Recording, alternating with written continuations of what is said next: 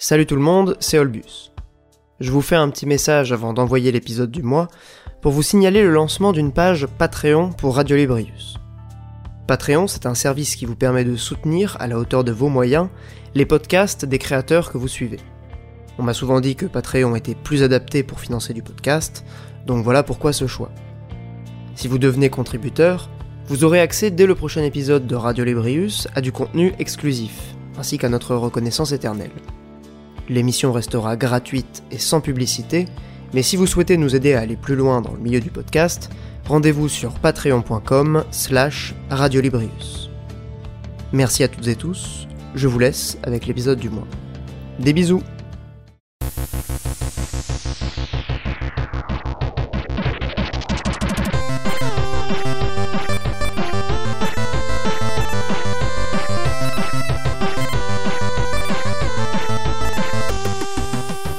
Bonjour ou bonsoir à toutes et à tous, bienvenue dans ce nouvel épisode de Radio Librius, l'épisode du mois de novembre 2020. Un épisode un peu particulier puisque nous sommes de nouveau en confinement. Alors on va essayer d'égayer un peu à notre manière, on espère en tout cas que ça vous plaira, euh, cette période compliquée. Je vous propose d'ailleurs, euh, pour commencer, un petit peu de bonne humeur en accueillant mes deux camarades. Bien le bonjour, ou bonsoir en l'occurrence, euh. Comment ça va Mikael Bonjour. Le mec, il parle, il parle d'égayé et de bonne humeur. Je suis en dépression à cause du confinement, mais tout va bien et j'espère Bah, que vous le vivez bien. Essayons de, de faire la méthode Coué, euh, c'est jamais facile, mais bon, on va, on va faire de notre mieux. C'est dur Et bien 20 ans. évidemment, on accueille également euh, Monique Duterterre. Monique, comment ça va?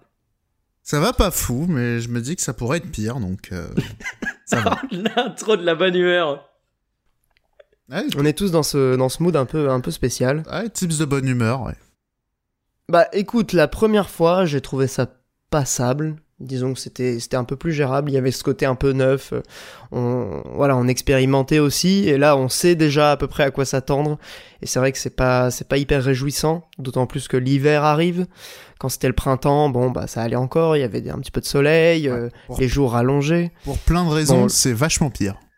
Ouais, Ouais. exactement. Et en vrai, Je tu vois, le que- premier, il y avait le It's Happening. euh, on est une génération qui est en train de vivre un truc, alors que là, tu l'as déjà vécu. Et anecdote, jeudi soir, je faisais une soirée d'anniversaire dans les bars nantais. Alors, ça me fait mal de le dire parce que j'ai l'impression d'être l'un de ces connards qui surchargent les bars juste avant le début du confinement, mais les choses ont fait que. Et à Nantes, il y avait une manifestation anti-confinement. Avec banderoles et tout. Ouais, ouais. Quand je suis rentré, Ah, ok. euh, ramener une pote, il y avait euh, une manif avec euh, les banderoles, le petit cortège. Bon, ils étaient pas nombreux, mais t'avais à peu près autant de CRS qui les suivaient ou de flics en camionnette. Donc voilà, ça marquait l'ambiance joie dès le départ. Ouais, ouais, ouais, c'est un peu, c'est un peu surprenant. J'ai vu que ça avait pas mal euh, été le cas en Italie, euh, ce genre de manif, parce que bon bah l'Italie est aussi peut-être euh, un petit peu plus, euh, un petit peu plus touchée, euh, j'en sais rien. euh, Peut-être les circonstances sont différentes. Euh, puis voilà, les pays sont, sont, sont pas vraiment comparables sur tous les points, mais bon, euh, globalement, j'ai l'impression que les gens sont plus résignés que, que vraiment vénères. Enfin, en tout cas, moi, c'est comme ça que je vis, je vis le truc. La sortie de la Euh, PS5 va faire du bien pour Ouais, survivre chez soi. alors euh, fun fact, euh, je je sais pas exactement comment ça va se passer à ce niveau-là parce que bah tu sais que j'avais revendu du coup les les la PS4 euh, à Micromania, donc c'était Ouais. une offre de reprise, on en avait discuté. J'avais donc pu euh, pu faire cette précommande et le problème est que évidemment les magasins seront fermés puisque le confinement a été euh, été prononcé. Mhm. Et moi, je devais aller récupérer ma, ma PS5 euh, en magasin, enfin les jeux, etc. Et du coup, bah, je suis allé juste avant le confinement leur demander, mais comment on fait? Est-ce que vous me l'envoyez par la poste? Alors ils m'ont fait payer des frais de port. Et puis finalement, j'ai vu un message de Micromania qui disait il y aura du click and collect, vous pourrez aller chercher les trucs là-bas. Donc j'ai envoyé des messages euh, au service client puisqu'ils n'ont pas de numéro de téléphone. Euh, parcours du combattant. Et pour l'instant, j'ai pas de réponse. Donc, euh, je, je croise les doigts très fort pour pouvoir jouer à Demon's Souls quand même au moins quelques jours après la sortie. Je demande pas à l'avoir le 19, tu vois, mais ce serait bien que je l'ai euh, avant, avant décembre. C'est pas comme s'ils avaient un gigantesque site e-commerce qui plus est. Ouais, exactement. Mais Donc, alors, tu le vois, truc qui est fou, c'est que tu, tu vas tomber de ta chaise quand tu as un avoir chez Micromania, donc t'as vendu par exemple des jeux ou une console, tu as un petit, euh, un petit ticket de caisse avec un code barre, et ce ticket de caisse et ce code barre ne sont pas utilisables sur leur site. C'est-à-dire que tu peux que les utiliser en magasin. En 2020, ils sont quand même pas vraiment à la page. Alors, tu sais que Et la Fnac que- avait fait le même coup à ma copine. C'était sur un Ah ouais remboursement de je sais plus quoi. Ou attends, tiens-toi bien. Euh, Ouais. Toi, je te dis que euh, t'as un produit que tu dois rendre à une boutique en ligne. Euh, je crois qu'elle avait commandé en ligne. T'as deux possibilités. Soit on te fait un avoir, soit on te rembourse. Tu vois, normal. Ouais, ouais, bien sûr. Et, et là, elle a pas été remboursée par virement bancaire. Non, ça aurait été bien trop simple. Elle a été remboursée par chèque. Je savais Chèque même pas que c'était possible. Non, sérieusement, elle a reçu un chèque dans, son, dans sa, cour- un, dans sa un boîte lettres. vrai chèque. un vrai chèque. Voilà. J'ai même plus de chéquier depuis genre deux ans, moi, sérieusement. Et, et du coup, petit mea culpa sur la PS5, je me suis bien foutu de la gueule des gens qui l'ont précommandé et qui s'en vantaient. Et Ouais. aujourd'hui, il y a plus de stock et, et je me fous bien de ma gueule en me disant, bah tiens, t'aurais bien fait de précommander et de la fermer. Parce Nulle que tu- part Bah, j'en Il y a trouve des stocks nulle part. Ouais. Et, Ah, et je t'avoue que moi, en plus, j'étais sûr de l'acheter quasiment day one. Donc en vrai, j'aurais Ouais. dû la précommander. Mais tu vois, j'ai ce côté un peu vieux con. C'est contre mes principes, mais j'aurais dû. J'attends les tests et tout, ouais. Ouais, j'aurais dû. hein. Là- Là-dessus, j'aurais, j'aurais mieux fait de la fermer. Ouais. En Bah, parlant après, c'est un de- peu. Ah, ouais. C'est un peu bâtard aussi cette période. Je pense que ça aide pas. hein, le, le, le problème du Covid, euh, ça joue, je pense, sur aussi les, les flux. Monique, t'es de retour? Ouais, ouais, ouais. Euh, mais je, je vous entends depuis longtemps, vous inquiétez pas. Euh, Qu'est-ce que j'allais dire? Ouais, moi aussi, en termes de euh, next-gen et euh, d'achat, euh, du coup, je sais pas comment ça va se passer pour mon Game Watch. Euh, Mais pareil, j'attends des nouvelles. Putain, et c'est en mode, que euh, on attend les stocks, euh, c'est pas encore arrivé quoi. Ah non, mais c'est pas ça. bah, De toute façon, il sort pas encore. Il sort en même temps que la One X. Mais euh, Le 10 novembre. ouais. Mais après, c'est pas ça. C'est que moi, tu sais, c'était dans les dans, dans les fameux casiers de de Auchan. Les commandes en ligne qu'il faut les récupérer, moi, dans mon cas. Ah oui, Et, les, les casiers lock Je sais pas si vont être accessibles parce que là, on a un moment du confinement où il y a des rayons qui sont condamnés. Certes. Ouais, ouais, ouais. Eh bien, écoute, euh, j'espère pour toi que ça ira. Moi, normalement, ça arrive par la poste, mais en bon, vrai, je m'en branle, sont- pour être honnête. hein. Oui, non, c'est en vrai le Game Watch. euh, tu l'attends pas pour y jouer, hein, tu l'attends pour le- l'exposer. on, on sait bien. Et T'inquiète. encore. Et encore, et encore. Euh, sur, euh, sur ces bonnes considérations et cette euh, petite digression Parce que, attends, introductive. Juste deux secondes. L'un des avantages, mine de rien, de ce confinement et euh, en tout cas du couvre-feu, moi pour moi, c'est que le mois d'octobre, c'est un mois où j'ai dépensé très peu d'argent. Pareil. Genre j'ai payé, j'ai dépensé 90 euros en carte bleue. Ah, mais c'est vrai que vous avez connu le couvre-feu, vous J'avais Ah, jamais bah vu oui, oui, oui. Et moi, je n'ai pas connu le couvre-feu, messieurs. Bah du coup, euh, bah moi j'ai fait des économies vu que j'ai rien. euh, Alors en dehors des prélèvements et tout, du loyer et tout, genre vraiment je dépensais 90 euros. Mais genre pour la bouffe? Ah mais je de comment je me suis servi de ma carte, on va dire. Ouais, ouais, c'est ça, j'ai quasiment rien acheté. Oh putain. Bah, Bah reste- t'avais des stocks aussi, je pense. Ouais, voilà, c'est ça, il me restait des stocks, je suis parti 4-5 Ouais. jours, j'avais payé euh, les billets de train sur euh, un autre mois et tout, mais euh, voilà. Ouais, ouais. Alors que moi, je peux te dire que les Deliveroo risquent de tourner durant le confinement. Bah ouais, non, mais c'est ça aussi le problème du... de la livraison, c'est que ça revient très vite cher. Ah, moi, j'ai quasiment... euh, Chez moi, j'ai totalement arrêté de me faire livrer de la bouffe. Eh ben je peux, je peux aussi dire ça. Parce que je- à un moment donné, j'avoue que je le faisais euh, pas mal, mais euh, mais là en fait le le, le principe euh, d'être à deux, je trouve ça ça aide à se motiver pour faire des petits trucs de des petits plats, tu vois, cuisiner. euh, du coup, ça fait longtemps qu'on n'a pas on n'a rien commandé. Ah non, mais moi, même bouffer de la merde, hein, euh, genre vraiment, euh, c'est... c'est- Tu vois, je me dis, genre vraiment, est-ce que ça mérite de mettre 20 euros, ne plus avoir faim? Je me Ah pose oui, non, question. ah non, mais ça, c'est pas. Je Regarde, tu parlais de je pose Game Watch, euh, tu l'attends pas pour y jouer, pas pour l'exposer. tu l'as payé combien Il y a un moment, c'est de l'achat plaisir. C'est pas un achat Bah oui. en mode euh, je me nourris, évidemment. Bah, c'est aussi de l'économie, c'est à la fois de l'économie de temps sur euh, d'autres choses. Genre t'as pas besoin de, de préparer ton truc, tu peux faire d'autres choses en même temps. Et puis voilà, ça peut être aussi un truc qui, qui te fait plaisir. Ah non, je mais pas, même, envie de, genre, ça m'arrive de, bouffer ou de la merde, bouffe, tu sais, genre, je McDo, bouffe... euh, sais rien. Des fois, genre, je bouffe euh, du pain et du beurre de cacahuète et genre euh, un vieux reste de briques de soupe, tu vois, et je me dis, franchement, j'ai pas dépensé d'argent, est-ce que je suis pas un peu heureux quelque part? Ouais, mais Bah, est-ce hey. que est-ce que t'as pris ton pied en, enfin, je veux dire, le plaisir lié à l'alimentation a une place différente chez chacun de nous. Mais Oui, ce que tu sûr. viens de décrire, c'est c'est le début d'une dépression pour bon nombre de personnes, à mon C'est avis. un, ex- c'est un exercice mental, tu vois, de me dire, euh, je fais pas un truc, mais du coup, je suis heureux parce que je vais pouvoir peut-être faire autre chose, tu vois. Putain, mais ça, c'est exactement ma mentalité. Et je crois que, honnêtement, Monique, hein, il faut qu'on qu'on reconnaisse ce truc-là. C'est que c'est un peu une mentalité de radin, faut être honnête. Mais je, je, Euh, je, moi, Ou c'est de, ou de gens qui ont pas de moyens. Mais... Bah, alors moi, c'est clairement de la pince. Euh, mais moi, Bah, c'est, pareil. hein. Man moi, versus Wild à Paris, quoi. bah, moi, c'est, euh, moi, c'est une optique de vie, tu vois. Je suis euh, écolo radin et un peu feignant, tu vois. J'aime euh, beaucoup ce principe peu, ouais. de écolo Après, il faut dire que bon, il y a des fois c'est contraint. hein. J'avoue que, enfin, c'est toujours aussi euh, des choix que tu fais pas toujours par plaisir, mais euh, mais bon. Au final, euh, il y a cette il y a cette discipline mentale que tu décris et que dans laquelle je me reconnais pas mal. Mais, Du coup, mais parce euh, que tu sais, en vrai, il y a des gens qui se cassent la tête pour faire à bouffer et tout. Euh, franchement, je fais des pâtes à la sauce tomate. Et euh, bah, régalade. mais c'est ce que j'essaie de me dire. Je me dis, mais franchement, mais pourquoi je dépenserais de l'argent pour de la bouffe? Ah, mais mec, tu, Ouais. tu Genre, fais déjà là, de la grande déjà- cuisine, hein. Mais là, mais je me dis, mais est-ce que je suis, est-ce que c'est pas déjà ça le bonheur? Mais mais bien sûr, Moi, les choses simples. Moi, Une notamment- pâte sauce tomate, tu prends un peu de basilic frais que t'as voilà que tu Même pas mon basilic, il est mort, miskin. Mais euh, Ah, il est mort. ah, il, ah, il a la plus lente agonie du monde. euh, c'est terrible. Il- Ouais, après le basilic, ça tient pas trop en général l'hiver, mais euh, mais bon, le nôtre, il se porte pas trop mal, ça va. Non, et puis euh, comment ça s'appelle? Moi, en tout cas, c'est aussi ça qui m'avait un peu poussé à arrêter genre d'acheter de la viande et tout, tu vois. Parce que je me disais, franchement, Bah, c'est rush. Bah déjà, et puis il y a aussi le truc de, non mais tu vois, le triplax écolo, radin et feignant. Euh, le côté radin, bah déjà c'est cher. Le, euh, le côté feignant, bah du coup, il va falloir peut-être utiliser deux poêles, une, poêle et une casserole. vite en plus, tu vois, donc pas pratique. Exactement, une poêle et une casserole, donc plus de vaisselle. Euh, donc le côté feignant aussi il est bon et le côté écolo, euh, bah voilà, la viande c'est euh, extrêmement énergivore et ça demande plein de ressources. Certes.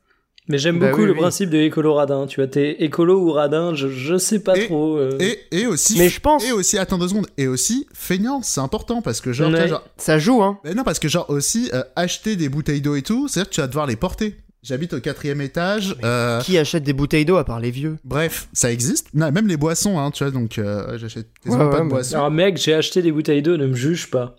Non, non, mais j'en ai acheté aussi pendant un moment. Ah non, hein, mais en vrai, au ça final, dépend euh, où t'habites, parce que franchement, moi, dans tous mes... Il y a un appart un jour où j'étais, où j'ai vécu, et j'ai jamais eu de problème de ma vie avec l'eau du robinet, mais à 20 ans, j'ai débarqué dans mon premier appart qui était en zone industrielle, et je me suis dit, mon dieu, je peux pas boire cette merde, quoi. Et bah, depuis... tu mets du sirop. Ouais, mais je vais pas boire que de l'eau et du sirop, mec. Euh, Il y a un moment, je me nourris Alors- pas seulement de sirop. T'achètes un, Ouais, non, un filtre euh, surtout. Mais Eh ben, j'avais euh, essayé et ça marchait pas, mec. Enfin, ça restait dégueulasse. Et depuis, j'ai redéménagé et euh, je prends plus de bouteilles. Mais en vrai, mon ancien appart, jamais j'aurais pu boire l'eau du robinet. Elle était ignoble. Mais j'en reviens aussi juste sur le côté aussi euh, feignant aussi qui est important. Tu sais, moi aussi ici, le côté déchets. Là où j'ai appris à réduire mes déchets, c'est parce que quand j'ai déménagé au quatrième étage, je me suis dit, je vais devoir descendre des poubelles. Et du coup, bah, je me suis dit, bah vas-y, fuck, euh, j'essaie de réduire mes déchets, comme ça je sors moins de poubelles. Mais du coup, pourquoi t'as acheté un Game Watch? Ah, bah parce que lui, il va pas aller à la poubelle, lui. Ah, et on a tous nos contradictions. Il va Mais aller, honnêtement- il va aller prendre la poussière. Ben bien sûr, mais mais sur, mais sur ce que tu décris, euh, bon en plus toi t'as pas d'ascenseur, donc ça faut fait de la que place économisée dans l'as- dans l'aspirateur. bien sûr. Mais je pense qu'il y a un délire de, de réenchanter. Enfin, je pense que c'est important. De, il y a, il y a évidemment, euh, il y a des, il y a des, euh, des arguments euh, euh, philosophiques, éthiques, économiques, tout ce que vous voulez. Mais je pense qu'il y a un côté aussi très pragmatique de dire bon bah voilà, tu t'achètes pas tel truc, tu, euh, tu décides de, de voilà de, de refuser ou tel ou tel produit de consommation, pratique, etc. Bah c'est à la fois un choix moralement juste, etc. Mais tu vas aussi gagner peut-être de l'argent, tu vas faire des économies sur euh, du temps. euh. Il y a un côté ouais vraiment pragmatique et pratique. Je pense que ça c'est important de, de, de, de le faire valoir, tu vois, dans l'argumentaire. Parce que t'as des gens, ils s'en foutent, tu vois, tu vas les convaincre, tu vas leur dire bon bah la viande c'est polluant, machin. Ouais, bah ils s'en foutent. Tu vas leur dire euh, c'est meilleur pour ta santé de réduire ou d'arrêter, ça va te coûter moins cher, euh, t'auras pas besoin de cuisiner tout ça, machin. Tu feras des trucs plus faciles, plus simples. Bah ça peut parler, tu vois, en fonction de la personne, ça peut toucher, euh, ça peut toucher différents différents profils. Moi, j'avoue, j'ai, euh, moi, j'avoue, j'ai un peu honte, mais genre la, la souffrance animale, je m'en bats un peu les steaks. Euh, Bah je comprends. Il faut il faut s'adapter à chaque euh, sensibilité. Mais par contre, tu me dis, euh, tu vas pouvoir faire la pince, ça va te demander moins d'efforts et en plus, tu vas dépenser moins d'argent. Enfin. Genre. Bah, c'est ça. Voilà, je kiffe. Mais si, ça me fait penser à. Il y avait une chronique de, de Clément Viktorovitch sur Canal, sur justement cette question de s'adapter quand on fait de la rhétorique, quand on travaille un argumentaire, s'adapter à l'auditoire. Et en fait, il prenait cet exemple. Euh, t'as des gens, bon bah l'écologie euh, c'est c'est le plus important dans leur vie, d'autres pour qui euh, voilà la souffrance animale a plus d'importance, d'autres qui ont qui sont sportifs et qui du coup font attention à leur santé. tu peux leur dire à ces gens-là, bon bah voilà il y a tel risque de cancer qui est multiplié. Enfin moi je, mon grand-père il, actuellement il a un cancer lié à sa surconsommation de charcuterie. Donc voilà, c'est aussi des trucs qui peuvent, en fonction de, de, toi, ce qui te touche, peut être plus percutant, plus efficace. Et euh, je pense qu'il faut s'adapter, tu vois. C'est, c'est aussi une question de stratégie euh, rhétorique. Mais on a pas mal, on a pas mal digressé là. Ouais, surtout que moi, ça me rappelle un certain poste de Cyril Drevel, ce que tu es en train de me dire. un poste de Cyril Drevel Non, je vois pas. souviens. Euh, Lequel Tu te souviens pas le fameux poste où il y a un tableau Everything will kill you, so Choose something fun. Ah ouais. ah mais ces vieux trucs Facebook de eh, boomer là. J'avais trop envie de te le sortir pour t'expliquer ça. Putain, le truc de boomer. Ah. Bah en même temps, euh, bonne euh, bonne philosophie de vie hein. Euh. Eh, eh, YOLO, YOLO, Carpe Diem. C'est vrai que c'est une version littérale de YOLO. Genre, franchement, quitte à mourir, autant faire un truc marrant, tu vois. Genre, t'es militaire et tu meurs, tu vois, genre, c'est un peu badant. Euh, je, sais pas vraiment où je vais, mais euh, j'ai un peu peur, mais vas-y. Euh, réenchantez votre vie, les amis. réenchantez votre mort, surtout en l'occurrence. Enfin bref. Mais du coup, attends, attends, juste le militaire, tu voulais en venir où? Non, non, non, j'arrête ça très vite. Est-ce que tu serais pas en train de trahir les valeurs de la République, euh, mon cher Monique Ouais, c'était pas très républicain. Et euh, Parce que tu sais, en ce moment, on est confiné. Euh, pour beaucoup d'entre nous, le quotidien, c'est travail, famille, patrie. Hein. Putain, tu, vas regarder les annonces de Macron, tu vas être confiné avec ta famille ou seul si tu es célibataire, et tu vas aller travailler. Ouais. Ouais, ouais, ouais, bah voilà. Bah, c'est ça le monde l'optimisme. En effet, et heureusement, heureusement, et là j'ai une bonne transition, qu'il nous reste, messieurs dames, les jeux vidéo. Voilà. Parce que les jeux vidéo, quand même, pendant le, confinement, honnêtement, c'est quand même, on est quand même un peu chanceux, je crois, dans cette époque euh, qui, est, qui est compliquée d'avoir les jeux vidéo. Et euh, bon exemple. Et Attends, je vais... juste deux secondes. Je, je termine la euh. Au lieu d'aller mourir à l'armée, vaut mieux mourir pour le gaming. Mais oui, mais, mais bien évidemment. Évidemment, il vaut, mieux faire, euh, il vaut mieux faire ça. J'ai dit que je savais pas où j'allais. Hein. Putain, le mec il me coupe pour, pour sortir ça. Je sais pas comment réagir derrière. Euh, bon bah on va essayer de d'embrayer euh, comme on peut. on avait une petite question pour commencer. Voilà la partie jeux vidéo. On en discutait en off. le gaming c'est bien, mais le gaming c'est cher. Donc la question c'était le piratage. C'est peut-être une question tabou, mais, euh, mais bon, moi je le dis honnêtement, euh, je, fais ma confession. Quand j'étais au, collège-lycée, euh, j'avais un, j'avais un PC et je piratais tous mes jeux. C'est-à-dire que à l'époque, bah voilà, j'avais pas énormément de moyens, je dépendais de mes parents, j'avais un budget limité, et donc voilà, je piratais en torrent, j'essayais de me débrouiller pour récupérer les jeux qui m'intéressaient. Et en fait, je sais pas ce qui s'est passé à partir du moment où j'ai été un peu plus euh, autonome. Quand j'étais étudiant, j'ai commencé à gagner un peu d'argent, euh, notamment grâce avec la, avec la chaîne YouTube et, le, et le Tipeee, tout ça. Euh, j'ai voilà, j'ai décidé d'arrêter. Et depuis, euh, ça fait peut-être, je sais pas, 5 ans que j'ai pas piraté un jeu. Et voilà, donc bon, c'est peut-être aussi la passion qui fait qu'on a envie de soutenir euh, une industrie. Et en même temps, de plus, de plus en plus, je suis critique du jeu vidéo en tant qu'industrie euh, purement capitaliste. Voilà, donc c'est aussi un peu paradoxal. Je vous arrête. Euh, je... vous arrête. Bah je vous demande de vous arrêter. Je, je vais pas faire la poucave, mais j'ai cru comprendre que vous étiez en possession de, de ce qu'on appelle la cartouche interdite. Putain, c'est vrai. Alors, et pour ma défense, c'est pas la mienne. Hein. Eh, tu diras Mais j'en avais une, hein, j'en avais une, évidemment. Tu diras ça à la cyberpolice quand ils t'arrêteront. Écoute, ça risque d'arriver un jour ou l'autre. Avec le, gouvernement sécuritaire qu'on est en train de se taper. Ah, surtout que là, t'es catalogué podcast de gauche. Hein. Vous commencez, vous parlez véganisme, et là, euh, c'est, ça part sur un discours pro-piratage. Ben bravo. Ouais, c'est pas, c'est pas très républicain. Non, mais c'est ça, c'est imagine le fisc, euh, il chope ton compte sens critique, et euh, tous les jeux qu'elle t'a mis une note, il dit il est où le jeu? Mais non, mais c'est, c'est juste ligne de défense. je suis un youtubeur qui parle de jeux vidéo et qui fait de la vulgarisation, j'ai une certaine street cred à maintenir, donc je note plein de jeux que je n'ai jamais fait. Voilà, Évidemment. argument de défense. Il faut savoir que Ça se tient. Olbius n'a jamais joué à Nier Automata. jamais. Ce qui est une belle perf. Exactement. Et j'ai quand même réussi à, à raconter de la merde dessus pendant plusieurs, euh, plusieurs, euh, plusieurs heures au final, si on cumule toutes les interventions. T'as dû au moins mater enfin, deux ou trois let's play.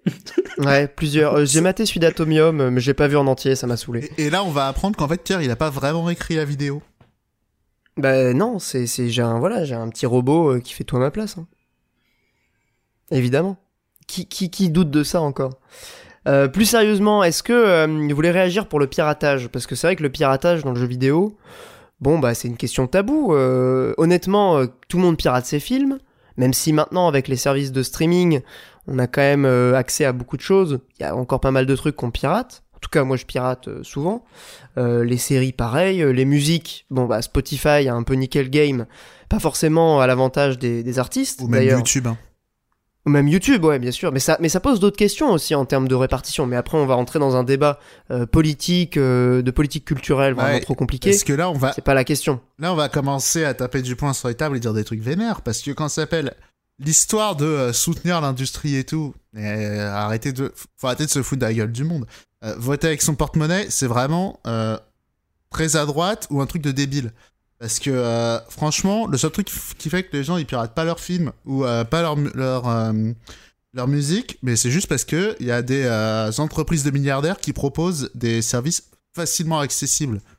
Euh, les, Et, les- pas, et, pas, et pas si cher. bah, c'est dire aussi. bah, c'est ça, les gens ils, ils regardent pas Netflix pour soutenir les créateurs de séries. Alors, Arrêtez de vous foutre de la gueule ça, Bah du monde. non, hein. Ça, c'est c'est vrai à quel point, des fois, j'ai eu envie de regarder des films et au lieu de les télécharger, j'ai regardé un film dix fois moins bon, mais qui était disponible sur Netflix. Tu parlais du fameux ouais. pouvoir de la flemme. Au bout Ouais. d'un moment, quand t'as des services gratuits qui sont nazes au point que le piratage est plus simple, c'est même plus une question d'argent, au final. Ouais, et c'est ça Je aussi. pense que ça joue, hein. Parce que, Ouais, ouais, parce le piratage, tu disais euh, oui dans ma jeunesse et tout. Bah, alors moi aussi évidemment, mais euh, c'est quand ça s'appelle, c'est aussi parce que euh, les offres de jeux vidéo aujourd'hui, quand ça s'appelle, tu disais que c'était les jeunes qui pirataient et tout, mais le capitalisme a la réponse. Maintenant les jeunes ils jouent à Fortnite. C'est Ouais, juste Des jeux fait- gratuits euh, qui, qui, les, qui les rendent complètement accros. hein. Bah, et pas que ça, tu vois, c'est euh, c'est juste, euh, bon, bah, c'est un jeu, ils y, jouent tant- ils y jouent avec leurs potes, donc en plus, ça fait réseau social. euh, je veux dire, et puis bon, euh, je suis pas en train de dire, euh, je suis pas du tout en train de faire le boomer, hein, tu vois. Je, je dis juste que euh, ouais, les. Comment dire, c'est pas les jeunes consciencieux, c'est le, c'est le capitalisme qui a récupéré le piratage. Genre, le piratage, il est moins utile. Aujourd'hui, le seul, euh, les seuls trucs que, tu pirates, c'est ou de l'émulation, parce que les jeux sont hors de prix et ils sont pas ressortis. Euh, ou bien parce que euh, t'as peur de t'acheter un jeu ce que tu penses qu'il va pas vraiment te satisfaire, t'es pas sûr qu'il va tourner sur ta bécane, euh, tu veux juste essayer comme ça. Il y a des gens qui disent bah je pirate et puis après j'achète pour se donner bonne conscience. Ouais, mais euh, après, maintenant, avec Steam, tu vois, enfin, ce que tu dis est très juste, parce que je trouve le capitalisme, et d'ailleurs, c'est ça, c'est justement la Non, mais limite que, tu- que posent euh, beaucoup de critiques. tu Il a une capacité à promo absorber toutes les critiques, tu vois, et à, et à s'adapter, à une, une, capacité de, de changement euh, forte. Donc quand tu vois euh, justement ces services sur la musique, Spotify c'est vraiment le, le bon exemple, mais sur le jeu vidéo, bah voilà, t'as Steam qui te permet de d'acheter un jeu, de l'essayer deux encore, heures, et si ça te Spotify, plaît pas, excuse-moi, Spotify, je nuance. Hein, le truc pour lequel les gens écoutent le plus enfin, le truc qui fait que les gens écoutent de la musique, c'est YouTube. Spotify, ouais, il y a YouTube, mais il y y a beaucoup- Spotify aussi. alors il y a beaucoup d'utilisateurs de Spotify euh, et des autres services et tout, mais Et euh, Deezer, voilà, il y a quand même beaucoup de choses. Il y a d'autres trucs, mais il y a YouTube aussi. C'est tu peux écouter quasiment toute la musique du monde gratuitement. Ouais, ouais, complètement. hein. Et euh, voilà, à partir de là, euh, à partir de là, vi- viens pas, me- viens pas me chanter que tu payes Spotify pour pour pour soutenir des artistes. Tu payes Spotify juste parce que tu peux verrouiller ton téléphone et écouter de la musique. Fin. Ouais, et puis télécharger les musiques pour les écouter sans, réseau. Enfin, il y a, y a plusieurs raisons. Mais la question, en fait, c'est aussi euh, Spotify, c'est une entreprise privée. euh, ces licences globales, elles sont totalement captées aujourd'hui par euh, des, capitalistes, des entreprises multinationales. Est-ce qu'on pourrait pas imaginer euh, ce genre de choses euh, à l'échelle d'un État, une échelle publique? C'est un autre débat. Mais, euh, mais sur, le, sur le jeu vidéo, Et c'est je très pense qu'il compliqué. y a quand même... euh, Pardon, euh, vas-y Monique. J'ai juste c'est très compliqué de délimiter qu'est-ce qui est de la culture qui devrait figurer dans une Hmm. licence globale et qu'est-ce qui ne l'est pas. Bah, dans les faits, aujourd'hui, c'est, enfin, il y a déjà des licences globales privées, Ouais, exactement. tu vois? Donc Ouais, mais c'est... complètement, ouais. Oui, mais justement, t'as- t'as- étant donné que c'est privé, ils ont pas de compte à rendre sur l'arbitrage de ce qu'ils font entrer dans leur offre ou pas. Euh, des choses peuvent être virées sans, euh, ce qui peut poser d'autres problèmes. D'ailleurs, on en parlait quand on parlait du Netflix du jeu vidéo, avec le côté, euh, t'as une série qui est dispo, elle va être virée euh, un mois plus tard parce qu'ils ont plus les droits. Si t'étais Bah, sur quelque chose, c'est un peu ça. hein. voilà, mais si t'étais sur quelque chose de public, ce serait bien plus compliqué, du coup, de gérer ces sujets. Pas forcément. Alors après, on va rentrer dans d'autres dans d'autres considérations, hein, mais euh, dans une société où tu as une caisse de redistribution, euh, tu peux très bien imaginer que Ouais, euh, mais le problème voilà, de les ça, artistes Le- mettent à disposition leur création le dans problème, une offre globale euh, le problème, c'est qui est complètement gratuite. Mais le problème avec ça, c'est euh, qu'est-ce que c'est qu'un artiste? Où est-ce que tu poses les limites et tout? C'est pour ça que je dis que c'est un sujet très compliqué. Il n'y a pas, y a pas vraiment de limite en fait. Euh, je veux dire, la, la, la personne met à disposition ses créations qui rentrent automatiquement dans la licence globale gratuite accessible Ouais, à mais tous. là où, excuse-moi, là où il y a une limite, c'est euh, quand ça s'appelle, c'est, c'est quand ça s'appelle? C'est trop dur de limiter est-ce que c'est un artiste, est-ce que c'est une œuvre en fait. Je, euh, tu vois ce que je veux dire? C'est trop Mais il compliqué. n'y a pas besoin de délimiter en fait. Je Bah, comprends si. pas pourquoi vous voulez délimiter absolument. Bah, si par Quel exemple, est-ce qu'un spot euh, publicitaire, ça rentrerait dans le cadre de ta licence globale, par exemple? Bah déjà, moi, si tu veux, la société que j'aimerais euh, voir venir, elle, elle interdit la pub. Donc à partir de là, Ah bah bravo, La question de ah la- bah bravo, de la- de la, la pub. censure, ah bah bravo, voilà, on peut plus rien Ah mais dire. Bah bah c'est je suis- pareil, je suis tu vois, d'extrême gauche t'interdis la pub, mais je te dis la même chose. Où commence et où s'arrête la pub?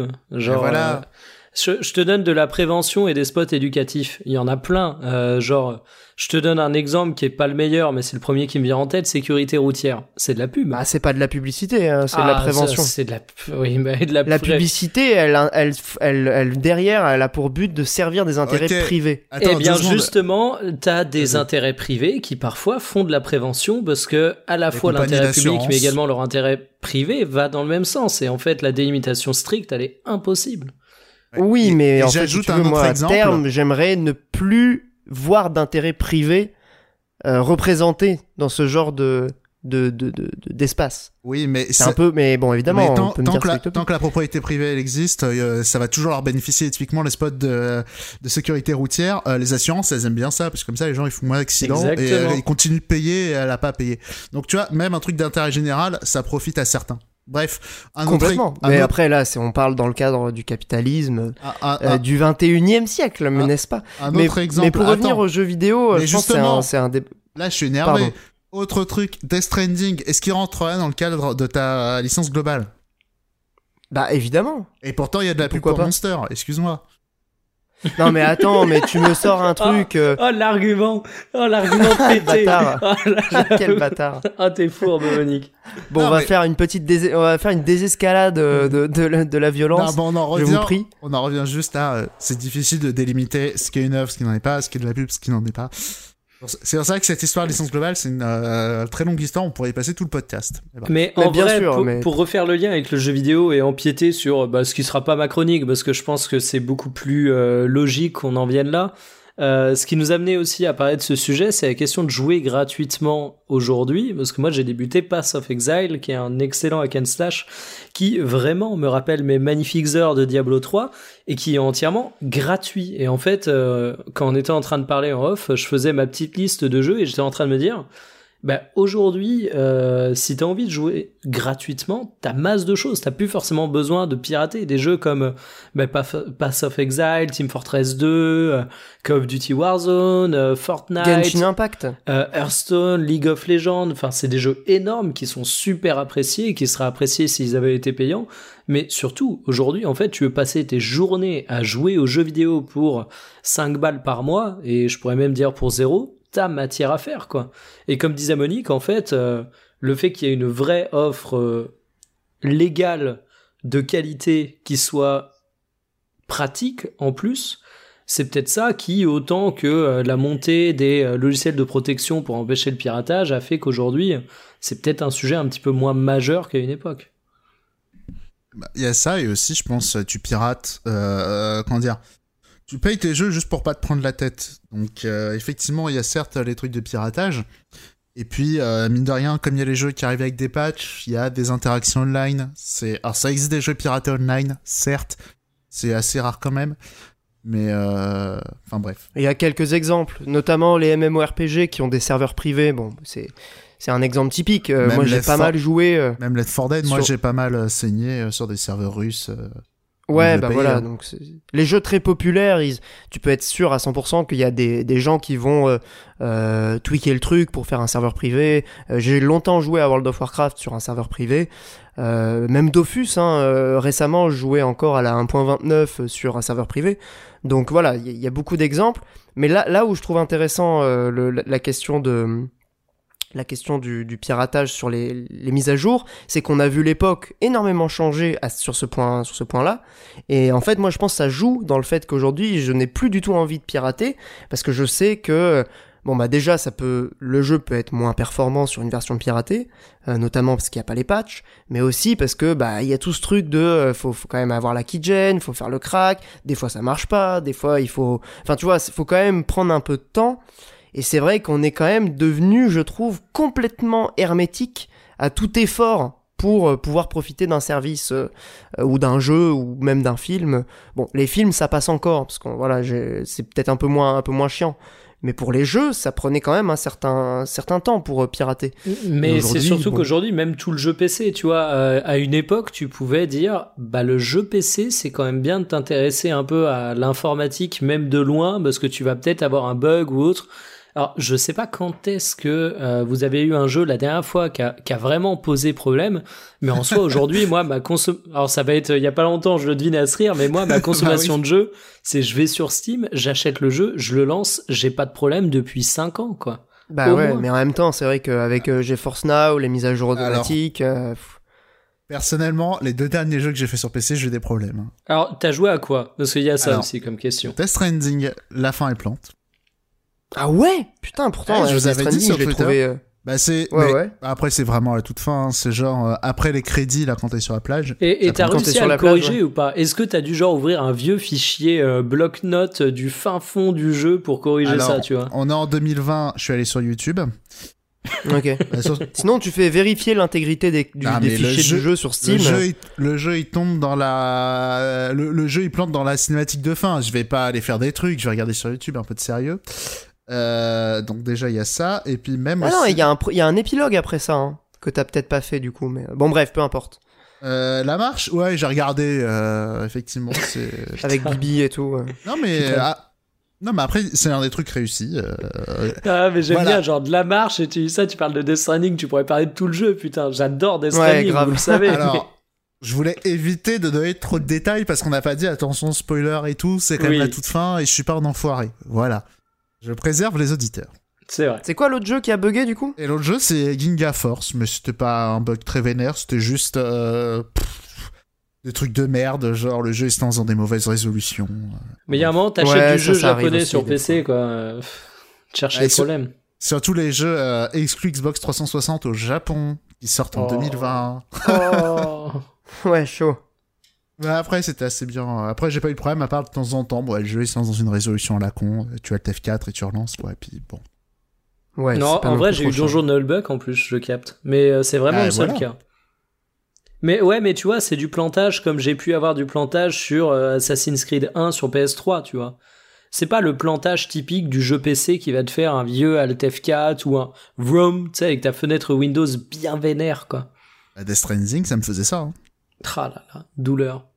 Mais après, En 2020. mais après c'est vrai, c'est rare. Euh, un PC, si tu cherches pas à merde, oui, ça fonctionne très bien. Après, quand tu commences à faire des trucs, euh, quand t'as deux écrans, quand t'as des manettes qui ne sont pas une manette Xbox, quand tu. Oui. Hmm. Voilà. Il y a, y a- y a Mais- moyen mais de se- c'est- y a moyen de se foutre dans la merde, mais l'expérience standardisée, euh, tu te prends pas la tête, c'est vrai. Et, et c'est pour ça aussi que le piratage, du coup, euh, alors, t'as pas forcément à installer de keygen et tout. Des fois, t'as les trucs, t'as juste à les lancer en double cliquant sur le point exe. Hein. Bah, mais tous les euh, jeux en vente sur GOG, hein, de toute façon. euh. Ouais, mais, mais tu vois, du coup, euh, bah, s'ensuit la question du confort, et effectivement, euh, tu te dis que tu pourrais pirater un jeu en une heure tout compris, ouais, mais si je l'achète sur Steam, dans deux minutes j'y joue, mec. Ah Bah, il y a ce- cet argument-là, et je pense qu'on est devenu, comme je le disais, hermétique à ce genre d'effort. Et aussi, il faut dire que le, les expériences, euh, on va dire numériques en général, elles se sont automatisées à mort. Enfin, moi, je vois genre la télé. Maintenant, sur la télé, il y a un bouton Netflix. Oui. Sur euh, le sur Windows 10, les trucs se font automatiquement. Euh, Enfin, c'est c'est vraiment des trucs que tu intériorises de plus en plus. Et dès que tu dois en sortir, ben tu, tu, ça te saoule quoi. Genre, t'as l'impression que on te, on te fait faire un truc horrible alors que tu le faisais euh, sans, sans râler il y a quelques années. Moi, j'avoue, je, suis, euh, je crois que je suis un peu maudit avec Windows 10 parce que vraiment, j'ai de la friction sur tout ce que j'essaye de faire. Donc, euh, bon. Genre, ouais, t'as la, la malédiction, Ouais, la- la genre- malédiction. euh, Genre, je- c'est vrai que j'utilise beaucoup de périphériques audio et la gestion des périphériques, périphériques audio sur, sur, sur Windows, c'est une catastrophe, quoi. Mon PC est branché sur une télé et sur un écran et de temps en temps, Très il- relou ça, bah, de temps en temps, il y a une mise à jour Windows, il va inverser les deux. Bon, bah, c'est pas grand chose, hein, mais bon. Alors j'avoue que la Ah, moi, j'ai eu connexion sur la télé, la- moi, euh, une fois sur, euh, sur 10, ouais, peut-être même un peu plus, il, il va pas... Il y a pas de son Ouais, et, mais en même Pareil. temps, je débranche et rebranche tout le temps le câble, tu vois. C'est pas comme si c'était un câble que j'avais tout le ouais. temps. euh. Il y a- Euh, J'ai une petite config où j'ai deux câbles HDMI, un pour l'écran de PC, un pour la télé. Et quand je switch, ça m'arrive régulièrement de pas avoir de son sur la télé. Je suis obligé de redémarrer le, le PC.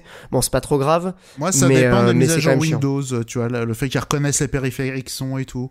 Là, par exemple, mon casque, euh, là, je l'entends. Des fois, il est en mode euh, N-free machin avec un son dégueulasse. Des fois, il est en mode stéréo.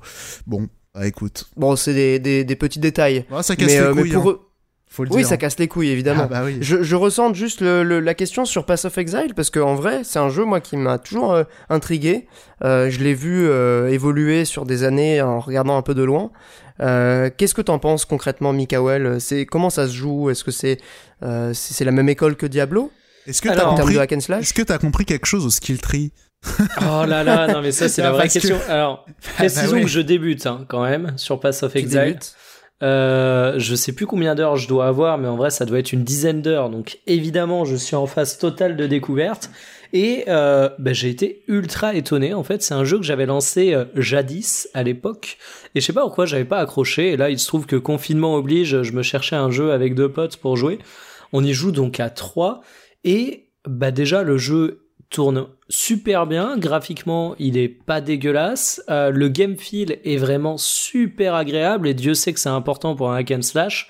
Donc déjà, ça a pas du tout la gueule d'un jeu gratuit. Et ça, ça me paraît important de dire parce que s'il y a des auditeurs qui nous écoutent et qui n'ont pas l'habitude de jouer à des jeux gratuits ou qui sont bah, simplement joueurs console et qui sont un peu moins euh, confrontés à ça, même si Pass of Exile il est sorti sur console de mémoire, mais bref, bah on a ce côté, ouais, c'est un jeu gratuit un peu au rabais, mais là en fait pas du tout.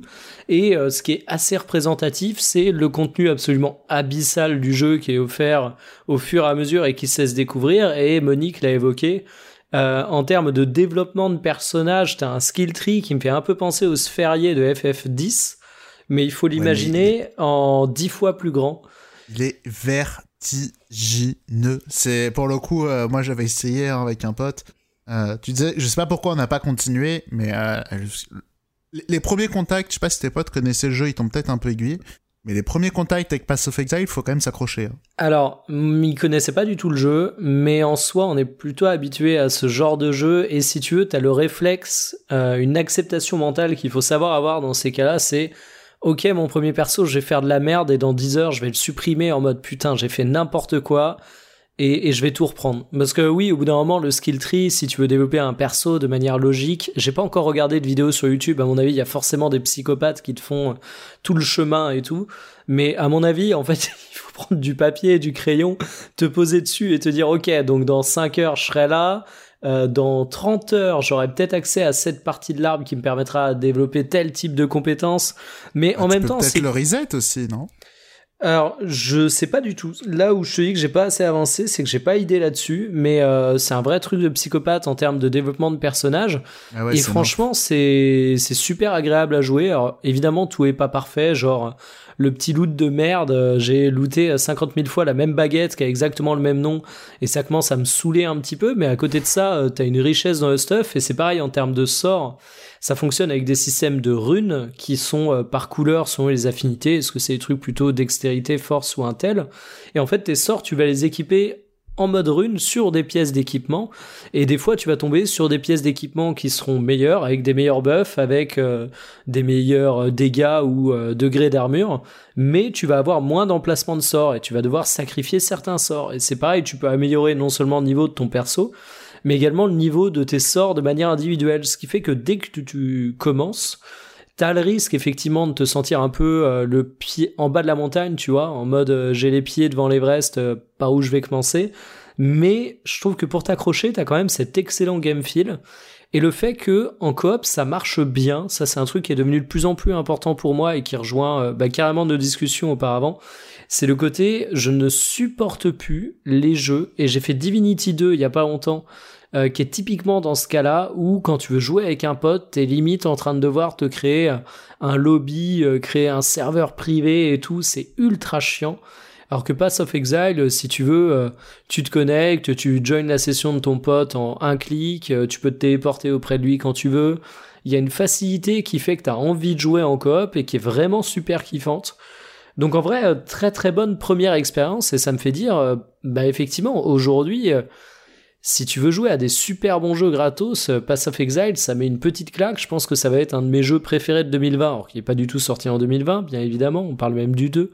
Mais euh, en payant rien, quoi. Et, et ça, je Ouais. trouve ça génial. Vraiment, on parle Et souvent comment, du comment Game ça Pass. se passe mais- euh, la, la monétisation du coup du jeu C'est quoi? C'est Alors- t'as des, des équipements que tu peux acheter euh, Je vais être ultra honnête, j'ai même pas regardé. Euh, Il y a un Ah ouais? petit bouton micro-transaction, mais en 10 heures de jeu, j'en ai rien à foutre. Alors mon perso ressemble à rien, donc j'imagine qu'il y a une partie esthétique. Et après, je suis bas level, donc ça doit jouer. J'imagine peut-être qu'il y a des choses pour euh, booster ton stuff ou autre, mais sinon, en termes d'expérience de jeu et de euh, d'avancée, de cheminement, euh, pour le moment, moi, mes 10 heures, c'est exactement comme si je jouais à un Diablo. Tu vois, il y a pas un mec qui m'a dit euh, ah, tu as épuisé ton énergie, reviens là dans 10 heures ou autre. mhm. Et j'ai pas non plus de gap de difficulté absolument énorme euh, qui me fait dire ah ben mec il va falloir t'acheter une super épée. C'est même l'inverse d'ailleurs le jeu est par contre abyssalement enfin c'est d'une facilité sans nom mais vraiment. Il y a pas, y a des modes de difficulté ou c'est standard? Alors quand tu crées ton perso t'as la possibilité de mettre en mode hardcore mais je crois que c'est genre permades. J'ai peur de dire une connerie mais sinon non j'ai pas souvenir qu'il y ait de, du réglage de difficulté donc. Euh... Ok. mais ça se compliquera peut-être un peu après. Encore une fois, c'est sur un jeu qui est d'une richesse incroyable. Je suis à 10 heures de jeu, donc euh, de là à dire que je suis encore dans le tuto, il y a qu'un pas, quoi. Ouais. Sauf, euh, alors, sauf erreur de ma part, il me semble, c'est du les microtransactions dans mes souvenirs, c'est des euh, du cosmétique et euh, des boosters. Genre, si t'arrives pas à jouer suffisamment à chaque extension et que t'as pas envie d'être en retard, tu mets un, un petit billet et t'as les petits boosters qui vont avec, quoi. ouais, en termes d'expérience, et etc. Il me semble que c'était des trucs comme ça. Ouais. Après, ça remonte à, Ok. à longtemps.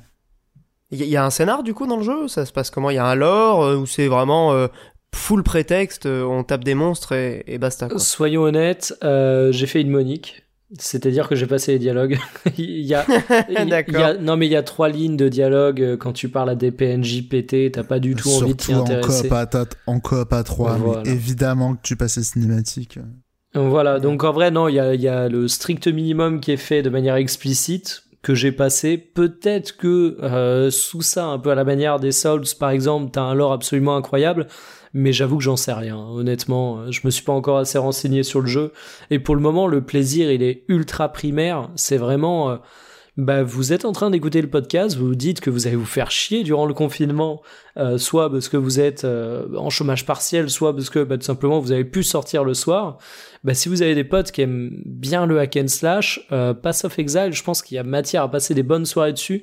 Ne serait-ce que pour le game feel, vraiment, où je le redis, c'était pas l'aspect sur lequel j'attendais le jeu, mais pour avoir joué euh, deux trois persos, j'ai un peu plus de 10 heures de jeu de mémoire, mais euh, j'ai pas été à plus de 10 heures de jeu avec un seul perso. Euh, j'ai réussi à kiffer avec euh, le barbare, l'archer, le mage, le mage magique, genre je balance des boules de feu, mais également le mage en mode très tourné invocation. Et dans tous les cas, j'ai trouvé vraiment le jeu super agréable à prendre en main. Cool. Bah, très bien, très bien. C'est vrai que ça a l'air d'être d'être un jeu très apprécié, en tout cas par les, les amateurs de, de hack and slash.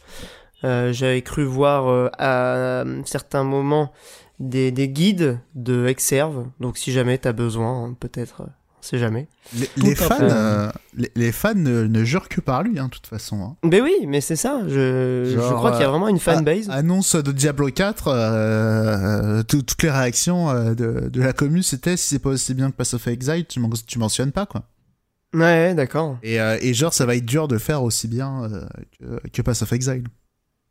C'est peut-être ça aussi qui fait que euh, un jeu comme Divinity euh, Original Sin, euh, le 1 ou le 2 d'ailleurs, pose problème à beaucoup de gens en coop. C'est que il y a pas il y a pas autant, je pense. Bah déjà c'est pas c'est pas un hack and slash, c'est un RPG au tour par tour, mais c'est un jeu avec énormément de textes, de narration, de lore. la, la, plupart du temps, tu lis juste des dialogues. c'est entièrement doublé. J'ai fait le premier Divinity tout seul, j'ai adoré. Le deuxième, je me le suis pris pour jouer en coop et je me suis dit, mais qu'est-ce qui m'a pris en fait? Parce que c'est impossible. Hein. Enfin, ou ça dépend du caractère des gens. Il y a peut-être des, mais moi quand je joue avec un pote, c'est pas pour se parler littéralement. Parfois, littéralement, euh, cinq minutes en une heure, quoi. Bah oui, oui, bah bien sûr. Bah c'est clairement pas le genre de jeu qui se prête, euh, je trouve, le plus à des sessions euh, coop. Maintenant, c'est cool qu'il y ait un mode coop, hein. Mais euh, mais oui, non, nous, nous on a fait du coup les, les deux Divinity Original Sin. bon, c'est pas tout à fait pareil parce que c'est de la coop locale et pas de la coop online, mais quand même, passer beaucoup de temps à lire des dialogues, c'est pas forcément le plus sexy en matière de jeu coop. Elle était gérée comment la coop locale? Je m'en souviens plus. C'est des écrans splittés. Ok, donc c'est du split. Attends, écran splitté quand tu t'éloignes. Euh, en combat, c'est un écran unique. Ouais, non, mais donc tu, tu euh, peux te rapprocher. Ouais. L'idée, c'était est-ce que tu peux te retrouver dans cette fameuse scène où euh, tu débarques dans un village et chacun va parler à un PNJ différent, donc oui. Ouais, tu peux, tu peux. Ce qui pose d'ailleurs un certain nombre de problèmes. Hein. C'est de l'écran splitté comme dans les jeux Lego. Ouais. Oui, carrément, c'est vrai. Voilà. Mais il y a plus beaucoup de jeux en écran splitté, hein. Putain. Mm, c'est une pratique qui s'est perdue. Sur hein. Switch, il y en a quand même pas mal, mais bon. Ouais, alors après, les jeux Nintendo, c'est vrai que c'est pas forcément le, le bon exemple. Mais mec, tu m'as donné envie de rejouer aux jeux Lego. J'en garde un excellent souvenir dans leur, euh, ah dans leur style. ah, mais en vrai. Lequel en particulier Parce que. Euh, bah, les Star Wars, en vrai. Euh. Les Star Wars étaient très très bons. Et moi, je dirais même, le Seigneur des Anneaux était vraiment cool ils ont vraiment introduit une idée un peu de bon et c'était dans une mesure euh, de jeu Lego hein, évidemment on va pas non plus euh, euh, parler de comment de, de, monde ouvert classique mais il y avait un peu ce côté open world dans le dans le Seigneur des Anneaux qui était qui était très cool ouais ça me déprime tellement ces jeux ah non, mais en vrai, moi, je, enfin, même revoir certains décors du film travailler en mode Lego, ça me faisait triper. les persos aussi. et en vrai, j'y ai joué quand j'étais jeune, mais euh, j'étais pas non plus un gamin, tu vois, j'étais ado. Et il faut y aller en sachant ce à quoi tu vas jouer, mais euh, typiquement, euh, demain, je dois jouer à un jeu avec, j'en sais rien, un petit cousin qui a, qui a 7 ans, ça me ferait triper. Alors ça se trouve, lui, il me dirait, non, ta gueule, je joue à Call of. Et voilà. ou à Fortnite, ouais. Ouais, ou à Alors je pensais à Call of Duty Warzone, tu vois, j'étais déjà dans la logique du Battle Royale, mais effectivement, il y aurait plus ça, et finalement, c'est plus moi qui m'éclaterais, mais... Non, non, j'en garde un super bon souvenir. Monique, il était encore mauvaise langue. Non, non, non, c'est juste. Euh, là, c'est un, truc, c'est purement du ressenti. Moi, il me déprimait un peu ces jeux. Mais bon. Ils sont pas, ils sont pas, euh, voilà, c'est pas des jeux extraordinaires, mais ils ah, sont reconnus, je pense, pour leur relative solidité. J'attaque vraiment pas euh, les qualités du jeu. C'est purement un ressenti, tu vois. Je vois genre des parodies de films avec des Lego qui font des petits bruits, mais je trouve ça déprimant. c'est un peu cafard parfois. Mais de Faut ouf. Enfin, ouais, mais en vrai, les, t'avais des phases. Alors, je précise que je n'ai pas joué à un jeu Lego depuis la PlayStation 2. Parce qu'il ah y, en a, il y en a encore qui sortent et je pense que ça paraît important à préciser. La nostalgie joue. Hein. Euh, la nostalgie joue, mais euh, au-delà de ça, c'est surtout parce qu'à l'époque, je trouvais qu'il y avait des phases de gameplay qui étaient variées, ce petit mélange action, plateforme, qui était plutôt sympathique et euh, bah, qu'offrait une expérience plutôt complète et cool, quoi. Alors c'est Ouais, puis plutôt, t'as le côté fanservice quand même. hein. alors c'est c'est plutôt des bons jeux, on va dire d'un point de vue euh, objectif. hein, Je fais un mouvement de guillemets avec mes mes, mes mains. Mais d'ailleurs, euh, fun fact, c'est euh, c'est le studio qui fait les euh, qui, qui a fait les Crash euh, après Naughty Dog. Ah ouais? Ouais, Bah lesquels euh, du coup? Euh, Alors, Trav- euh, Traveler's Tale, c'est le studio, je crois.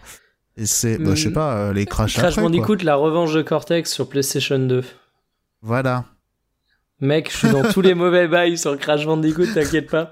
Que, que j'avais pas détesté et qui avait pas eu un si mauvais accueil de la part de la presse, mais qui était clairement pas à la hauteur du mythe, quoi. Si je peux me permettre, t'as dit plusieurs mots-clés et euh, on va être obligé d'en parler. Mais t'as dit la revanche de Cortex. oh non. La Vengeance 2, tu veux dire? Voilà, c'est C'est ta recommandation, ça, Monique Ah, mais c'est vrai que j'avais pas de reco. Bah, ah bah ouais, oui, bah voilà. garde-la pour... On en euh, reparle après.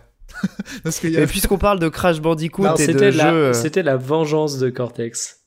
Bah oui, c'est ça. Ouais. C'est... Il y a Vengeance et Cortex. Il y a double, Ouais, double ouais. trigger word. C'est 13 parfait. sur T'as de 20 ouf. sur jeuxvideo.com et je vais vous lire la conclusion, messieurs, s'il vous plaît.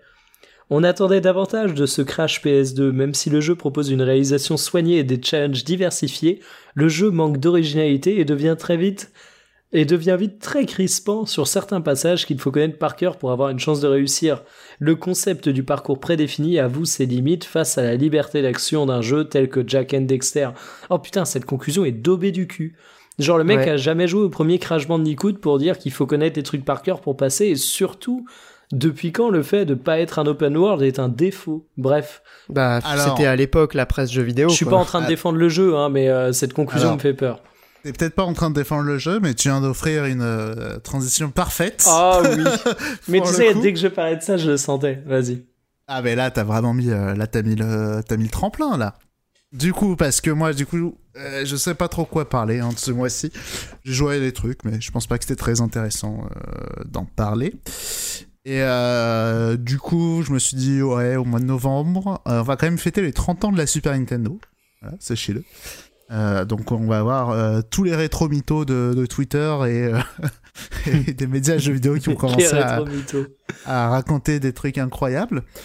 J'aurais pu faire l'ancien et dire attendez, c'est les 20 ans de Sin and Punishment, ce jeu génial auquel vous n'avez pas joué et seuls les, les gros cerveaux y ont joué. J'aurais pu. Voilà, après je me suis dit, j'ai quand même essayé de faire de l'actu, des trucs auxquels j'ai joué. Du coup, je me suis dit, tiens, Mario 64, j'ai joué un peu, mais après, pff, who cares? Euh, Mais du coup, je me suis souvenu d'un tweet que j'avais fait parce que, euh, voilà, comme ça, euh, m'était passé par la tête. Euh, voilà, on, on voit souvent des gens dire ou écrire des Ah, tel jeu, il a vieilli. Et du coup, voilà, j'avais posé une question sur Twitter. C'est quoi pour vous, concrètement, un jeu qui a vieilli? Et voilà, et je vous propose, du coup, d'avoir un petit échange à ce sujet-là. Et euh, notamment, je vais récupérer ici les réponses des tweets. Euh, enfin, les réponses à ce tweet, parce que globalement, euh, beaucoup de gens se sont accordés sur la même chose. hein. Concrètement, un jeu qui a vieilli pour la plupart des, gens, c'est un jeu qui appartient à un genre qui a évolué. Et du coup, quand tu retournes à, à- à un jeu et que tu as goûté et que tu as goûté à sa descendance, c'est euh, du coup bah, c'est un peu douloureux et euh, et du coup euh, le, retour désagréable quoi. Donc il y avait euh, Ewet, Sonel et Mathilde, Omelette, Damien, Nuko et euh, Mousta Krakish et d'autres, mais qui ont évoqué aussi d'autres choses sur cette question. Et du coup, est-ce que pour vous, un jeu qui a vieilli, ça s'éloigne un peu de ça ou pas? Bah, il y a, évidemment, il faut pas non plus négliger euh, la partie, euh, la partie graphisme. hein. Je vais faire mon, mon kéké graphisme euh, un peu primaire. Eh, Mais là, c'est pas Mais- que les graphismes. Là, c'est l'idée d'une évolution purement verticale du jeu vidéo, où les jeux se... euh, ça- ils défendent globalement l'idée d'un darwinisme du jeu vidéo. Ouais, Non, genre mais t'as le moi, je même suis en pas d'accord avec quoi. ça. Exactement. Moi, je suis pas d'accord avec cette vision-là. Je, je pense que, je pense Eh, mais qu'elle tu est. l'es sur les graphismes, par exemple. Elle est partiellement, voilà, tu me laisses pas finir. Elle est, elle est partiellement vraie, notamment du fait de la technique, mais en fait, tu pourrais dire la même chose du cinéma. Je veux dire, un film des années, euh, des années 30 qui est en noir et blanc, euh, tu peux le comparer avec un film de 2020 euh, qui est full numérique. Bon, bah, t'as quand même, tu vois que la technique a évolué entre temps. Maintenant, il y a les deux, en fait. Je pense c'est comme le cinéma, le jeu vidéo, c'est une industrie culturelle. Donc, il y a cette part industrielle qui est liée au progrès technologique, et ça, c'est aussi le capitalisme qui veut nous faire croire que plus c'est nouveau, mieux c'est pour continuer à nous entraîner dans une espèce de cycle de, consommation. Bon, je vais pas vous faire l'histoire. Il y a aussi la partie artistique. Non, mais les deux sont liés en fait. Je pense que tu peux pas dire, enfin, tu peux pas occulter l'une des deux facettes parce qu'elles sont intrinsèquement liées, je pense. Juste avant de laisser la parole à Mikael, je tiens à dire que je reviendrai sur cette idée euh, de, euh, de, de, de contempler la technique qui, quand même, pour moi, me paraît important. Mais vas-y, Mikael. Alors pour moi, euh, j'ai bel et bien une question de technique, mais paradoxalement, c'est pas de ça dont je vais parler. Il y a, il y a trois grands critères. Ça fait très, j'ai préparé le sujet alors que j'ai découvert il y a, il y a une heure quand on a dit ah, on fait le podcast, euh, qui sont plus ou moins liés. Déjà pour moi, un jeu qui a mal vieilli, généralement, c'est des jeux qui misaient tout sur leur technique au moment où ils sont sortis. Euh, parce que forcément, quand le discours principal que ton jeu a et la plus-value principale qu'il a, c'est la technique qui n'est valable qu'à un instant T, s'il mise que là-dessus, bah dans 20 ans, il restera plus rien. Euh, les jeux qui ont mal vieilli, il y a également les jeux qui sont, alors là c'est un peu lié, trop en avance sur leur techno. Euh, typiquement, tu prends les premiers jeux 3D, c'était une catastrophe, tu vois, parce qu'il y a, enfin, faut pas généraliser, mais vous voyez l'idée, parce que généralement, quand t'es le premier à mettre le pied dans une techno ou dans un genre de jeu ou ce genre de choses, bah, euh, tu payes les pots cassés et l'inexpérience. Les jeux qui voulaient trop faire trop vite. Exactement. Et euh, enfin, je trouve que, bah, pour moi, un jeu qui a mal vieilli, c'est souvent une question de gameplay. Je te prends un exemple. Pour moi, les les RPG ont mille fois mieux vieilli généralement que les jeux de course. Parce que typiquement, tu vas relancer un jeu de course, tu vas pas te dire que c'est moche. Enfin, tu vas peut-être le dire, mais c'est pas ça qui va te bloquer. Ce qui va te bloquer, c'est que tu joues à un jeu de course ultra rapide et dès que tu vas frôler un mur, tu vas t'arrêter net. Euh, pourquoi? Parce que le gameplay sous-entend la fluidité, etc. Alors que, ben, un bon vieux RPG, même si le machin il a 30 ans, bah, euh, ton combat tour par tour avec la sélection textuelle, je trouve que ça vieillit beaucoup moins qu'un jeu de bagnole, par exemple. Alors, je, crois, je, je, je crois qu'on avait quasiment cette discussion il y a un an, quasiment, sur, ce débat-là, mais non, voilà, c'est tout, c'est assez drôle, mais vas-y. Bah c'est tout, et ce serait pas la première ah, fois que je me contredirais si on réécoute le podcast il y a un an. Tu, tu, te contredis pas, mais là où j'ai un peu soufflé, c'est que tu disais, euh, tu reprends un RPG qui a 30, d'il y a 30 ans. franchement, les RPG d'il y a 30 ans, euh, faut s'écoltiner. Mais... Non, 30 ans, j'exagère peut-être un peu. Tu... Ouais, et encore, tu vois, le premier FF, ça bah, date de quand? Ouais, ce que j'allais dire, 20-25 ans. Hein. Bah, en vrai. 87. Euh, ouais, ah, non, mais du coup. pas avec un bâton, t'es fou. Non, non, mais je touche beaucoup plus que des jeux de course qui sont sortis au cours d'années 90, tu vois. Non, mais attends, tu parles des, des, remakes du premier FF. Le premier FF sur NES.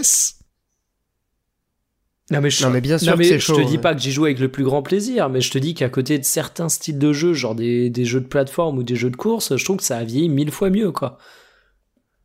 Après, je pense que Mikael, il y a aussi une question de sensibilité là-dedans. Euh, bon, bah, non, toi, non, non, pas euh, forcément, parce que tu vois, même, je pourrais te dire la même chose avec les FPS, et aujourd'hui, je pense que je joue autant, voire plus à des FPS qu'à des RPG.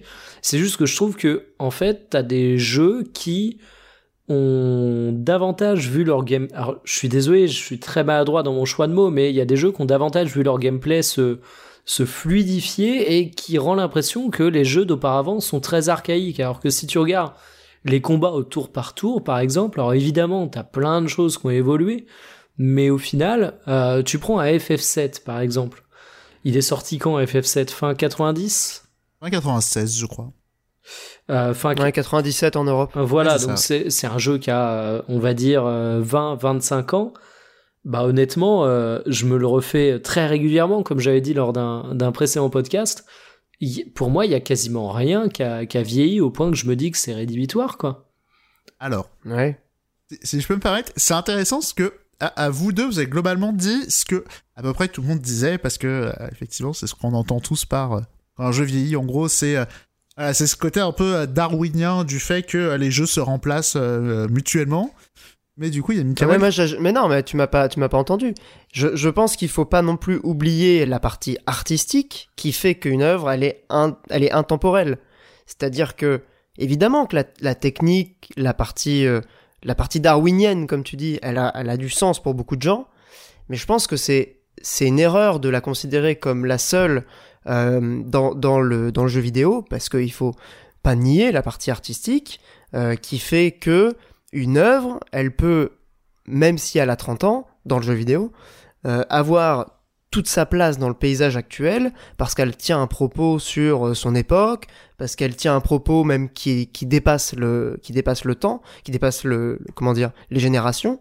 Enfin, je pense que c'est un il y a les deux en fait et voir les choses que d'un côté ou de l'autre, c'est c'est pas forcément pertinent. Si je peux me permettre euh, et, je veux pas être agressif, tu vois, mais Dans l'idée, j'ai juste dit concrètement pour vous, et j'ai posé la question sur Twitter, donc les gens ont fait des réponses assez concises. Hein. Euh, mais euh, donc, mais après, c'est ce que tu dis toi aussi, mais c'est ce que disait aussi Mikael. Certes, il y a des jeux qui traversent leurs époques par leur singularité. Donc là, tu dis notamment l'ADA. Mikael, le fait que bah, faire du tour par tour comme on n'en fait plus aujourd'hui, bah, mine de rien, ça fait que plus facilement te retourner vers ah non ou même comme t'en fais aujourd'hui mais que euh, finalement ça a pas non plus rendu archaïque ce qui se faisait il y a 20 ans c'était ça aussi que je voulais dire oui mais quand je dis c'est on va dire des, particularités qui font qu'ils sortent du lot encore aujourd'hui non, mais du coup, je suis. En vrai, c'est difficile d'être vraiment en désaccord et tout, parce que. Mais moi, pour moi, vraiment, ma vision, c'est. Euh, à, cette question-là, c'est. J'essaye vraiment de, gommer cette histoire de. Il y a des jeux qui, qui se remplacent d'autres, et le fait que le jeu vidéo euh, évolue. Moi, j'essaie vraiment de, mettre ça de côté. J'essaie de voir ça de manière beaucoup plus horizontale. Genre, par exemple, Resident Evil 4, c'est parce qu'il est daté que tu peux que tu peux pas marcher et viser. C'est un jeu, c'est euh, c'est un parti pris. oui, mais tu as été habitué à un certain à certains codes de jeux vidéo, à certains automatismes, et euh, selon l'époque à laquelle tu es, euh, tu vas attendre, tu vas plus ou moins t'habituer. Alors évidemment, tout est question de d'apprentissage ou de réapprentissage. La, la nostalgie, la, la, nostalgie, j'y viens parce que globalement, ce que, ce que tu sous-entends, ça mène un peu à la nostalgie. Ah non, pas du tout. Non, non, c'est vraiment. Ah c'est vraiment juste dire que euh, un gameplay est pas forcément moins bon, mais euh, si par exemple tu as l'habitude des des jeux à Resident Evil où euh, le maniement est entre guillemets un petit peu lourd, où tu dois viser, te déplacer, alors qu'aujourd'hui tu es habitué à un gameplay où tu as des persos qui peuvent courir, escalader, glisser, il y en a pas forcément un qui est mieux que l'autre.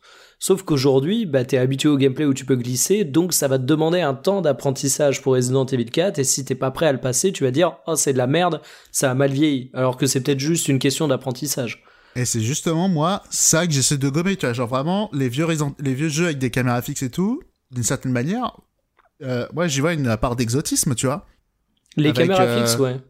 Avec genre, non mais genre les temps de contrôle que beaucoup de gens euh, décrivent en disant que c'est, je, comment ça s'appelle? C'est c'est intéressant parce que mine de rien, c'était un jeu où globalement tu contrôles ton personnage comme euh, une bagnole. Et c'était des jeux énormément basés sur l'esquive, les Resident Evil. Tu regardes aujourd'hui Resident Evil 3 quand ils l'ont ressorti. Alors certes, tu peux encore t'amuser à esquiver, mais maintenant il y a un bouton d'esquive. Aujourd'hui, dans les boutons, dans les jeux, maintenant on met des roulades. Avant, c'était des, des, purs jeux d'adresse. Du coup, je trouve quand même que que, euh, que voilà, c'est la roulade n'a pas remplacé les de contrôle, mais c'est deux approches différentes. J'essaie vraiment de les mettre au même niveau. Ouais, mais moi, je, moi je, te, je te rejoins. Si je peux me permettre une comparaison, euh, a mis le doigt sur quelque chose d'intéressant quand il parlait d'habitude, parce que c'est exactement comme pour le, les, les générations et le cinéma. Si tu veux, l'une, une approche ne remplace pas l'autre. Dans le cinéma, il y avait des effets spéciaux pratiques, il y avait des effets spéciaux, euh, voilà, un peu euh, ingénieux, des idées qui étaient un peu réinventées à chaque film. Bon, bah maintenant, on fait beaucoup de choses avec le numérique, et le numérique n'est pas nécessairement l'évolution. Alors, il y a des évolutions, mais ça veut pas dire qu'elles sont bonnes. C'est ça que je voulais dire, en gros.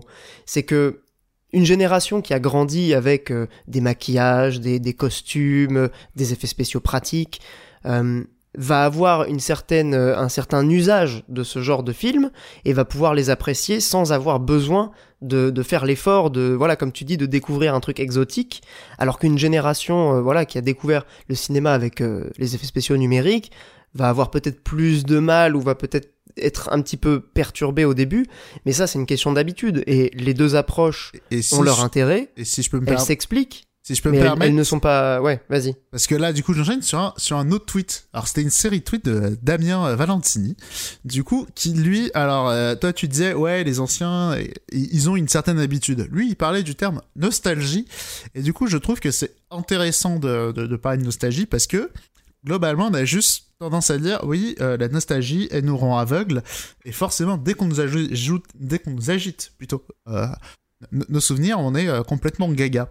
Alors, on, pour- on pourrait euh, débattre de ça et, tout machin, mais moi, l'un des trucs que je trouve assez intéressant aujourd'hui, c'est, euh, comment ça s'appelle Il n'y a plus besoin d'avoir vécu les trucs, d'avoir vé- d'avoir vécu des, phénomènes culturels pour que cela, il te, euh, suscite quelque chose. C'est un peu cette histoire de nostalgie euh, fantasmée. Je sais pas si vous voyez, genre sur YouTube.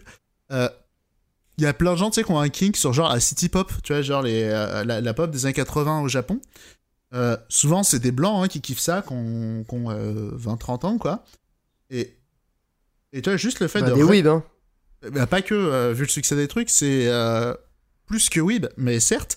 Mais tu vois, genre, c'est juste que ça, ça suscite des gens chez des choses chez les gens. C'est un peu comme genre le vieux rock, tous les trucs chiants, genre genre Deep Purple et tout. Tu vois, Euh, il y a plein de gens qui sont fans de ça, mais qui ont pas du tout connu ça à l'époque. Et pourtant, euh, l'imaginaire qu'il y a derrière et tout, ça suscite beaucoup de choses chez eux. Tu vois, donc c'est pour ça que quand Pierre il parlait d'habitude pour les euh, effets pratiques et tout, c'est pour moi ça va au-delà en fait parce que même euh, Star Wars 7 il y a pas que les boomers qu'on dit ouais bah au moins il y a là il y a des effets pratiques Mad Max pareil ça c'est des vraies explosions les cascadeurs ils se cassent vraiment la gueule il y a pas que les Ouais. boom- y a pas que les boomers qu'on dit ça tu vois et, euh, Bien sûr. et, et ça qui est intéressant c'est alors dans le jeu vidéo pour le coup il y a peu de gens qui vont dire putain hey, Star Fox sur, sur Super NES il y avait 15 FPS euh, la cartouche elle avait plus de RAM que la console est-ce que c'est pas ouf?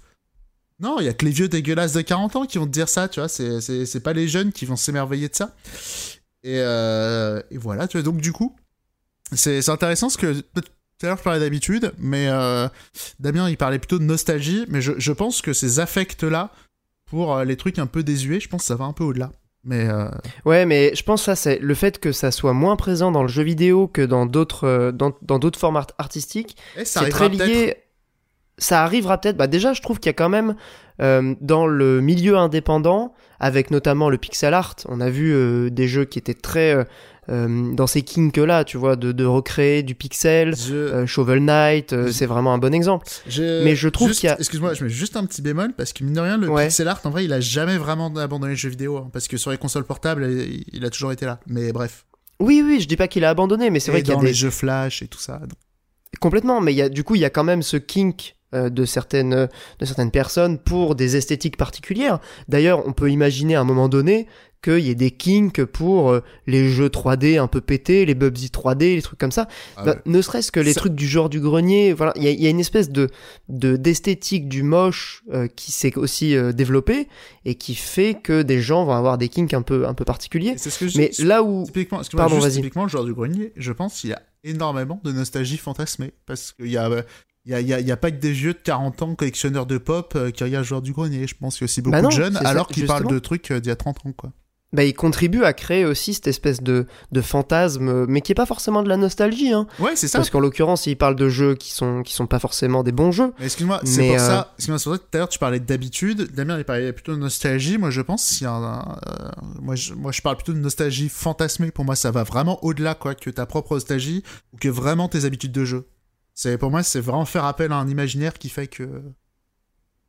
Ouais, et puis cet imaginaire, il se développe, euh, il se développe aussi avec des, voilà, des, des, vidéos, euh, des, gens qui parlent, qui essayent de créer aussi euh, un intérêt pour certains, certaines tendances. Mais ce que je voulais dire sur le jeu vidéo par rapport aux, autres, aux autres médias, c'est qu'en fait, le jeu vidéo est quand même dans sa, dans ses fondements et dans, dans son évolution très ancré dans la culture de l'innovation. Ça reste un, médium qui est informatique, donc il y a cette idée aussi très capitaliste de il faut remplacer toujours par la nouveauté. Et ça se heurte en fait à, à ce qu'on à ce qu'on était en train de dire, à cette Alors- nostalgie, euh, à, l'aspect artistique aussi des jeux. Mais là, je pense que ça explique pourquoi c'est moins présent dans le jeu vidéo, cette espèce de regard un peu vers le passé, Mais mec, ça se heurte que dans le cinéma. Tu sors des Ah ouais, super Game Watch et, et toi et Monique en achetez. En, Voilà, en vrai, alors, comme moi, disait Monique, le capitaliste trouve toujours un chemin. T'inquiète pas que là-dessus, il Bah, trouve là, en aussi- Ah l'occurrence, c'est oui. ça, c'est-à-dire même nous qui sommes pas forcément extrêmement attachés au Game Watch. Alors moi effectivement j'ai une sœur qu'on a eu un, mais bon, euh, tu vois c'est c'est pas euh, Madeleine de Proust, tu vois, c'est effectivement c'est un truc qui fait appel à un imaginaire. C'est pour ça que malgré la course technologique, il y a des affects euh, qui sont au-delà euh, de la course technologique. Et aujourd'hui en vrai, euh, les gamers, enfin les, les fans de technologie dans le jeu vidéo, c'est des gros beaufs quoi, un peu de sérieux quoi. Mais euh, on, on va pas balancer les blases, mais euh, Oui, la technologie, tu veux dire euh, contemporaine. Mais je trouve qu'il y a aussi, il y a aussi un plaisir, tu vois, de revenir à cette esthétique. Bah d'ailleurs, on en a beaucoup discuté. Mais toutes les vieilles consoles que tu me montrais là, l'espèce de truc chelou euh, qui a une, qui, qui a 10 000 plastiques différents, j'ai plus le nom. Mais euh, Juste Ah ouais, à côté de sa collection de manettes. C'était comment déjà le nom Quel bâtard Non, je vois pas de quoi tu parles, j'avoue. Mais, Bah, Tu euh, m'avais montré une console hyper belle, euh, une très vieille console, je sais plus quelle marque, une Atari, je crois, bon, avec plein de plastiques les différents, sont des couleurs. Mais, euh, Mais si, tu m'avais montré sur un, sur un Tumblr ou un, un Reddit euh, ah, plutôt une image. Pinterest, je pense. Mais euh, oui, bah, Ouais, je sais ouais, pas. On s'était pas envoyé euh, des, des consoles qu'on jugeait moches ou belles à un moment sur Twitter. Je pense que Bah, ça voilà. vient de là, hein, je la revois. Et elle était Ouais. Mais du coup, cette, euh, Oh, c'est un autre débat. Des cette esthétique de l'ancien, tu vois, du vieux, elle, elle a aussi sa place. Oui, mais- C'est quelque chose qui parle à des gens. C'est ce que je dis. Juste deux secondes, fait, il va falloir un petit peu avancer. J'avoue que j'ai encore d'autres tweets, parce qu'il y a d'autres remarques intéressantes. Vas-y. Bon, bref, euh, là-dessus, on, est assez d'accord, mais pas forcément les mêmes mots. Mais bon, bref. Il y avait aussi euh, Galaxis. Alors, il y en a, il y en a c'est juste des techs. Euh, genre, globalement, il disait, c'était c'était un peu marrant parce qu'il disait, genre, ouais, voilà, j'ai joué à un vieux Donkey Kong et tout. Euh, je comprenais rien à ce qu'il faut faire et tout. La question, c'était, euh, c'est quoi un jeu qui a vieilli Et tu vois, moi, genre, j'avais dit, euh, genre, j'avoue, les commandes, elles sont flinguées, mais le jeu est assez clair. Puis après, il disait, non, et tout, le bateau, je comprends rien où faut y aller et tout. Et ce bâtard, il parlait de Donkey Kong Country 2. voilà, choqué. Euh... C'était pour, pour l'anecdote. Euh... Ouais, je sais pas si les gens ont vraiment ga- gagné en clarté euh, par rapport à Donkey Kong Country 2, je veux dire. C'est pas le vrai le meilleur exemple de jeu où on dit les jeux sont plus compréhensibles aujourd'hui. Alors, il y a des trucs ça peut se défendre, genre effectivement les vieux civilisations, euh, nique ta mère. D'accord. Bah, même les vieux Castlevania, tu vois. Enfin, moi, quand j'ai fait Symphony of the Night, euh, cheap. j'avoue, bah, j'avoue que j'ai me regardé une soluce, quoi, par moment. euh. Ah Mais ça, c'est pas un problème de clarté. C'est juste que tous les jeux à l'époque, ils avaient besoin d'une soluce parce que fallait, euh, fallait vendre au magazine. Ouais, ouais, pas- ouais, bien sûr, ça s'explique, c'est ouais. plus compliqué que ça. hein. Les Dragon Quest, euh, les, enfin, les RPG, c'est vraiment c'était la spécialité où il y a des trucs introuvables. C'était pas la soluce. Euh, Chrono Trigger, pareil. Oui, et Chrono Trigger, tu peux faire le jeu sans la, sans la soluce, mais effectivement, Oui, c'est pas le plus difficile, ouais. Est-ce que c'est le moment de vous avouer un de mes secrets honteux Vas-y. Alors, Monique, ça va te plaire tout particulièrement parce que c'est encore une fois lié à God of War. Oh yes. Un Attends, jour, a la lisant, soluce. sans lisant le bouquin que t'as trouvé des trucs dans God of War. j'ai une, enfin, je l'ai plus, mais j'ai eu une Solus God of War. En bah. papier et tout, genre le, le bouquin? Exactement. Bah non, mais c'est Ouais. ju- c'est juste pour faire le 100% et avoir les trucs de Kikou, quoi. Bah, exactement, mais si tu veux, euh, je, je me sens un peu honteux d'avoir acheté ça. euh. Bah, surtout God of War, quoi.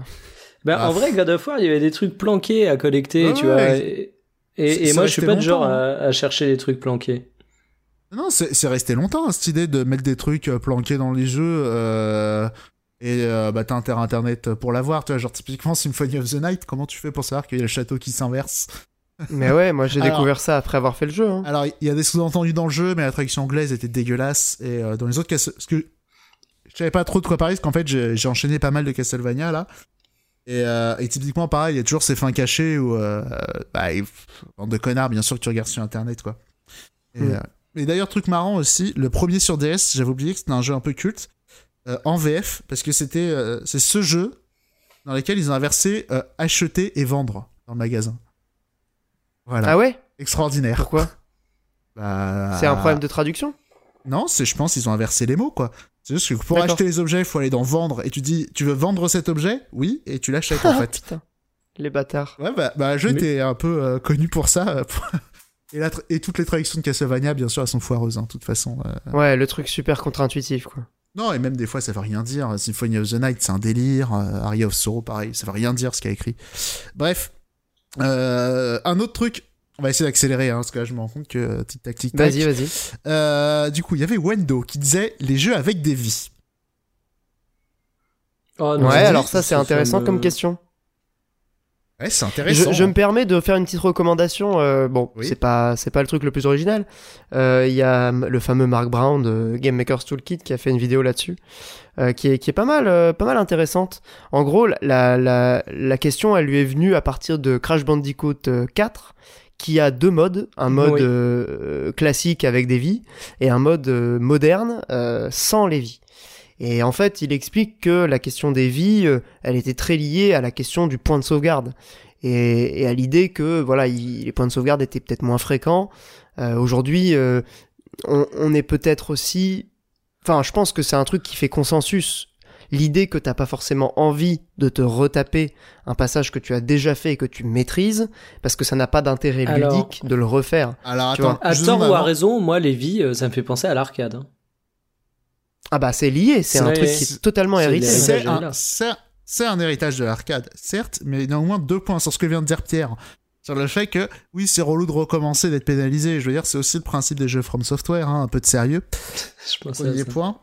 Bah, ça c'est gratos. Et puis, euh, les vies, c'était souvent. Ouais, non, mais là, je peux pas te laisser dire ça. La, Bah, la différence fondamentale euh, entre, entre les, les jeux From Software et, et, euh, par exemple, un niveau de plateforme euh, auquel tu, tu, tu galères et en fait, euh, c'est aux trois quarts du niveau et tu refais tout le niveau parce que euh, tu galères aux trois quarts, Mhm. c'est que dans les jeux From Software, à chaque fois que tu meurs, tu apprends quelque chose.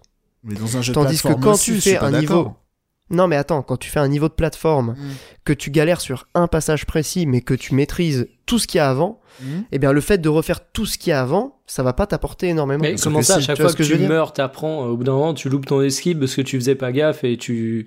Bah oui. Enfin, je, je trouve ça un peu. Ça fait très euh, formule à mettre derrière la boîte, mais Bah, euh, c'est j'ai du mal à voir je comment pense- c'est concret, quoi. Et surtout que moi, je pense l'exact opposé de Pierre. Genre, je pense vraiment que tu apprends beaucoup plus à refaire un niveau de plateforme.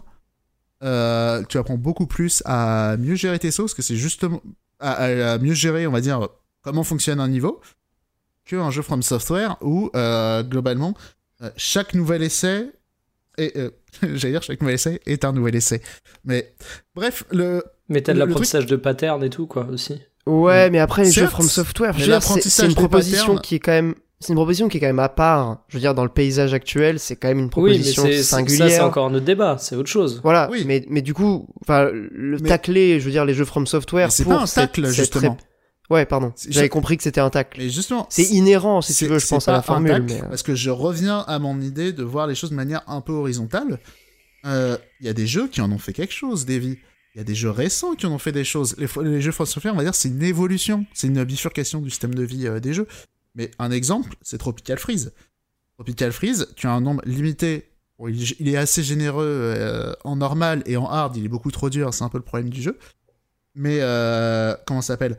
Tu as un choix à faire de est-ce que je vais aller finir le niveau euh, ou est-ce que je vais prendre des risques pour le compléter à 100% Il y a quand même, tu vois, mine de rien, la vie, ça permet, un système de vie, ça permet aussi de poser des enjeux. Euh, Là, où- là où je suis totalement d'accord avec toi, c'est quand justement les designers vont exploiter le système de vie basique pour en faire quelque chose d'intéressant. Mais tu vois, par exemple, Shovel Knight, je trouve c'est particulièrement intéressant aussi euh, cette idée de euh, gérer son challenge avec euh, les points de, de les checkpoints dans le niveau que tu peux détruire pour récupérer de l'argent euh, ou que tu peux utiliser pour avoir un, un point de sauvegarde. Euh, là, là où Ouais, ça me ça, gêne d'avoir des, des, des systèmes de vie. checkpoints. ça. Ouais, des checkpoints. Bon après, au final, c'est- un peu la c'est un peu dans la même euh, dans la même catégorie. Ouais. Mais là où là où les systèmes de vie, on va dire un peu classiques, ont vieilli, c'est que euh, ils, ils n'ont pas forcément euh, beaucoup de choses à raconter en eux-mêmes. Comme tu dis, Tropical Freeze utilise le, le système de vie et en fait quelque chose de- d'intéressant.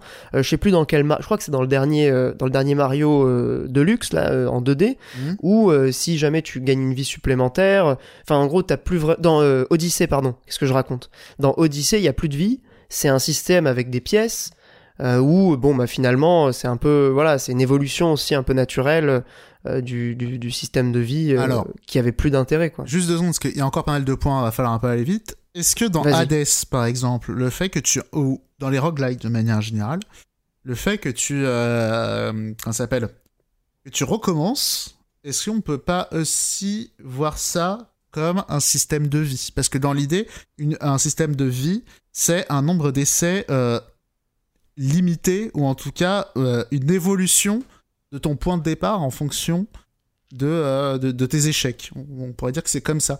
Est-ce que Bah, c'est illimité. T'as pas, t'as pas un nombre de vies euh, Oui, mais le- limité dans. Oui, mais pareil, pour en revenir à l'arcade, t'as pas de vie euh, limitée vu que tu peux mettre autant de crédits. Euh, Ouais. Et dans tous les jeux, tu peux remettre des crédits pour reprendre avec tes vies. Ce que je veux dire, c'est juste que tu ne... ton point de départ n'est pas linéaire en fonction de tes échecs. Et c'est pour ça que. euh, Alors, je pense ça, je pense aussi souvent au shoot 'em up dans les versions console. Plus tu rates, plus on va te donner de vie. Ce qui est. en pa- c'est ce qui et c'est là en fait il est où il est mon parallèle avec les roguelikes c'est que plus t'essayes ou même avec les RPG comme Earthbound, je crois que tu perds pas de d'XP dans Earthbound, si je me souviens bien.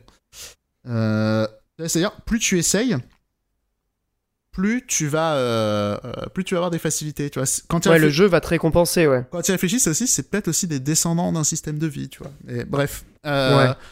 On Ouais, a- ouais, c'est vrai. on active mais, mais parce du que- coup, le roguelite, le roguelite et pas le roguelike en l'occurrence, plutôt. C'est vrai. Mais juste, pardon, on Ouais. active, il y a encore deux points peut-être, euh, un peu longs, mais je pense qu'ils sont Juste avant que tu passes à la suite, euh, aucun rapport avec les vies en elles-mêmes, mais c'est le mot vie qui m'y a fait penser. Les barres de vie dans les FPS. Ouais. Moi, ça fait vieux. Clairement. Je, alors, je- Ouais. j'ai pas réfléchi, hein. je te dis ça à chaud, mais euh, voilà, tu peux passer à autre chose. Battlefront s'est fait tacler pour ça. Destiny, on s'en souvient. Enfin, la bref. suite, me- Oui. Monique. Euh, alors là, c'est là aussi Mikael, je pense, qu'il va, il va être content. Bah, Pierre aussi, parce que Mathieu Gou, il a dit tous les jeux Sonic. et et c'est intéressant en plus d'un titre parce qu'on en parlait Alors- avec Mikael euh, en off. Mais vas-y, je te laisse Bah, y aller. Si tu veux, alors attends, merde, j'ai plus ma petite liste de critères, mais euh, limite Sonic il tombe tout là-dedans, tu vois, euh, un jeu qui mise sur sa technique, euh, trop en avance sur sa techno, et euh, en, en fait Sonic, alors je vais être très méchant, mais euh, je vais me faire assassiner pour ça, mais de toute façon j'ai une haine profonde envers Sonic. J'ai pas découvert les jeux lors de leur sortie, évidemment, j'ai 26 ans, donc euh, j'aurais pas pu les apprécier à leur juste valeur. Rentre-lui dedans, t'inquiète. Mais il y a vraiment le côté, j'ai découvert ces jeux et je me suis dit, ok, en fait, ils ont fait un jeu pour dire, regarde, on est capable d'afficher plein de couleurs, ça va hyper vite, mais derrière, tout est nul à chier. Ah, je suis désolé, c'est d'une violence, mais j'ai limite l'impression sur les premiers Sonic que le jeu va trop vite par rapport à son game design et que la seule promesse du jeu, c'est une promesse de dire à l'époque, ah ben il y a Mario, c'est pour les gamins, c'est lent et chiant. Regarde, nous on a un jeu qui est basé sur la vitesse. J'ai l'impression que cette promesse qui, j'imagine, devait être spectaculaire à l'époque, a absolument aucune valeur aujourd'hui. Parce que la vitesse de Sonic aujourd'hui, tu regardes, tu fais ok vu, mais bah tu vois tout ce que ça pouvait te coûter en termes de gameplay. Alors il y en a qui vont m'expliquer que bah, quand tu connais les niveaux par cœur, justement, ça te permet de les parcourir euh, et d'entrer dans une sorte de flow incroyable. Mais en soi, euh, les jeux Sonic, au-delà de ce que va évoquer Monique après, j'ai jamais compris le délire et j'ai du mal à me dire que c'est autre chose qu'une démo technologique de Sega qui veut faire le cool kit, quoi. Alors, Alors moi, je, je- je je te rejoins Pierre. un peu. Sonic Mania, Sonic Mania essaye Pierre, de résoudre ça quand même. hein. Ouais, Pierre, juste deux secondes, euh, parce que je suis. euh, après, je te repasse la parole. Parce que moi, je suis genre à 2,5 d'accord. Euh, non, j'ai- j'ai 2,5 points à dire. Le premier et demi, c'est que je suis d'accord avec Mikael, sauf que euh, moi, j'aime bien Sonic. Et après, l'autre point aussi, c'est euh, bon, c'est très focus sur les jeux Mega Drive. Et euh, mais après, euh, je reparlerai. Vas-y, Pierre. Non, je disais juste que Sonic Mania essayait de résoudre ce- cette espèce de, de complexe ou ce paradoxe de Sonic de, de la vitesse qui se claque tout le temps quand tu débutes sur les, sur les obstacles. Bon, bah moi, j'ai pas non plus été euh, complètement conquis par Sonic Mania, euh, on en a déjà parlé, même si je trouve que c'est le moins mauvais de tous les Sonic auxquels j'ai pu jouer. Euh, il essaye de résoudre un peu ce problème, mais il n'y arrive pas totalement à mon avis. Ouais. Mais voilà, c'était juste ça. euh, Alors- peut-être que ça peut être une réponse pour, euh, pour Mikael. Je te conseille de l'essayer. Il est, il est pas désagréable à faire, euh, Sonic Mania, Ah. honnêtement. Deux secondes, c'était un truc du coup que moi j'évoquais euh, hors ligne avant que t'arrives avec Mikael. C'est là où je trouve en fait que Sonic il a extrêmement vieilli. Que là, je disais, il n'y a, pas que les jeux Mega Drive, il n'y a pas que Sonic Mania, il y a une trentaine de jeux, je crois, Sonic à peu près, un peu plus, je crois. Il y a plein de séries animées, euh, il y a un lore Sonic énorme, et en fait, je crois que c'est là où Sonic il est, est extrêmement daté. C'est euh, c'est euh, l'éternel ringard. Parce que, euh, enfin, comment dire, c'est, il est dans un cycle de cool et de ringardité euh, tout au long de son histoire. Sonic, ça qui est intéressant. C'est euh, à la fin des années 90, euh, dans ces jeux, il y avait de l'Eurodance. Euh, trois ans après, c'était cringe, euh, l'Euro- l'Eurodance. Euh, après, il y avait Sonic le Rebelle, euh, il y avait des musiques à Sum 41 dans ces jeux. Euh, quelques années après, pareil, c'était un peu cringe, tu vois. Euh, après, il y a eu le côté un peu euh, dark euh, et un peu émo, tu vois, genre Sonic un amour interdit avec une, avec une humaine, Sonic, Sh- Shadow, Shadow le bad guy avec des pistolets. Bref, tu vois, il a eu sa période bresson, crise d'adolescence, quoi, Sonic. Et après, à l'ère des années 2010, tu vois, c'est devenu la mascotte des un peu néo-rétro, tu vois. C'est c'est l'ami préféré des ringards, Sonic, tu vois. C'est euh, c'est comment ça s'appelle Euh, Enfin, des ringards. C'est pas un bon exemple, mais c'est devenu euh, c'est devenu- c'est la figurine pop ultime, euh, Sonic, parce que il cristallise euh, plein d'époques, plein de doudous et de plein de générations différentes, je pense. Euh, à chaque génération son Sonic et euh, tous les autres Sonic ils sont malaisants je crois. Je, je connais, Ouais. je connais peu de gens qui me disent j'aime tous les Sonic. Ah ben, Tout ce qui a été fait avec moi Sonic, je cherche encore génial. quel est mon Sonic, hein, parce que je t'avoue que Ah, et c'est peut-être pas encore celui de ta génération, mais un jour peut tu sais pas, peut-être un jour t'auras des gosses et tu regarderas Sonic avec lui et tu trouveras ça génial. Ouais, parce que pour moi, euh, Sonic, c'est euh, les cheveux mal lavés et je sens la pisse, quoi. J'exagère un peu, mais euh, c'est- vraiment l'image que me renvoie Sonic. Quel Ah, bâtard je suis désolé, Mais- c'est d'une violence Ah, mais Ah ouais, carrément. C'est Et- drôle, parce que effectivement, euh, il est, euh, je comprends. C'est drôle parce que la vidéo que je t'ai envoyée avant euh, le podcast, euh, Monique. non, non, c'est Non, même pas ça- par on à arrête ça. là. Allez, passons à la pas suite. par On s'excuse auprès de nos, de nos auditeurs et de nos auditrices euh, qui Bah, évidemment Ken- aiment Sonic. Et qui Ken, se lave, si tu nous entends, pas. c'est pas pour toi. Mais bon. Bah moi, je, je ne leur jette pas la pierre. Écoute, on a tous nos, nos kinks un peu chelous. Euh, en parlant de kinks un peu chelous, ça me fait penser à Deadly Premonition, dans le genre jeu qui a vieilli et qui pourtant garde un charme, euh, une espèce de charme euh, mystique, intarissable. Je trouve que ça marche bien. Et pourtant, je l'ai pas découvert à sa sortie. J'ai découvert sur Switch. Mm. Mais euh, voilà, donc c'est Ouais, le- c'était pour conclure euh, Oui, ce c'est- débat. À moins Ah, que tu aies un dernier a- point. il y en a euh, encore d'autres et il y a vraiment des points très intéressants. Je suis désolé, ça s'éternise, mais bon, la Non, parole non, circule vas-y, vas-y, ça me fait plaisir. Euh, ouais, Deadly Premonition, euh, il y avait tout le truc aussi qui avait fait une blague en disant Deadly Premonition 2 parce qu'il venait de sortir. Euh, et que, C'est vrai. On en parlait, j'ai oublié ça. et que, C'est bah, un petit rigolo ce Toom truc. Hein. et que, bah, franchement, les phases de skate, euh, quand elles sont à plus de 10 FPS, machallah, hein, mais bon. ouais, c'est, c'est, c'est assez terrible. Mais euh, bon. Passons, euh, long, long débat, euh, Deadly Premonition. Non, et après, il y a un autre point. Alors, j'avais mis tout le tweet parce qu'il a- il en avait fait plusieurs et euh, l'idée. J'ai essayé de résumer ça. C'était le mago qui, qui, qui avait posé un truc assez intéressant. C'était en gros, il avait fait une analogie directe avec le cinéma. C'était, en gros, il disait que euh, un jeu, ça vieillit euh, quand la notion de jeu passe au second temps, c'est-à-dire que quand les euh, considérations techniques, elles te sautent trop au visage. Dans l'idée, c'est une, sorte de, suspension consentie d'incrédulité qui s'effondre doublement, tu vois. C'est non seulement tu ne crois pas à l'histoire parce que le jeu il est has-been, mais aussi parce que c'est un jeu, tu vois. C'est quand le jeu ne Ouais. sait plus se faire oublier. Et c'est assez intéressant parce que quand on regarde effectivement les, les, les blockbusters un peu cinématiques, c'est des jeux qui, on va pas dire qu'ils cherchent à nier le fait que c'est des, jeux- que c'est des jeux, mais tu sais, ils cherchent à proposer euh, voilà, des jeux fluides où, où, où tout se déroule la bien. manette quoi. Exactement. C'est- Et c'est une vision assez intéressante, euh, je, je trouvais. Bah, les jeux Telltale sont un peu dans, dans cette euh, veine-là. Je trouve ça intéressant comme vision du, du jeu vidéo parce que perso, moi, je m'y, reconnais, euh, je m'y reconnais pas du tout. Mais, euh, mais j'ai l'impression que bah, Carole, euh, il s'y reconnaît pas mal en fait. Notamment, alors c'est un truc tout bête, mais l'animation faciale en général, la synchronisation au niveau du, au niveau des paroles, etc. On n'a pas du tout. Enfin, je pense que ça c'est un truc global, mais les gens n'ont pas du tout le même niveau de tolérance vis-à-vis de ça. Donc c'est compliqué de mettre le curseur. En même Oui, temps, euh, ouais. j'ai envie de dire, c'est tout est tout est subjectif hein, dans ce qu'on raconte. Mais euh, mais sur cette question sur cette question là de suspension d'incrédulité, je pense qu'il y a il y a autant de curseurs que de gens qui qui jouent, tu vois. Parce que le Donc truc c'est très compliqué. Parce que le truc qui est intéressant, c'est que, alors certes, il y a le côté technique comme au cinéma, mais aussi, euh, bon, on en revient au jeu, tu vois, ouais, cette idée de dissonance pseudo-narrative, on a souvent tendance à balayer un peu en disant, ouais, euh, cassez pas les couilles, euh, Ouais, vas-y, ça, ouais. voilà. Mais néanmoins, je, euh, ça s'appelle, tu vois, genre, un, un jeu qui est euh, ludiquement dissonant parce qu'il est vieux, c'est quand même une idée que je trouve assez intéressante. Mais euh, pas forcément trop d'exemples en tête, mais je voilà, je trouve que c'est une idée assez euh, intéressante. Mais qu'est-ce que t'entends par ludiquement dissonant? Mais c'est un truc où bah, alors, en gros, lui, ce qu'il disait dans ce message, j'ai pas tout lu, mais en gros, c'est quand il disait que. Euh, c'est en gros, tu, tu, ne crois plus au jeu. Comment dire Non, c'est. Comment dire C'est c'est pas de ne pas croire à l'histoire. L'idée, lui, c'est. Il défendait aussi, c'était l'idée de ne plus croire à un jeu. C'est-à-dire, ce n'est plus amusant parce que l'illusion ne fonctionne plus.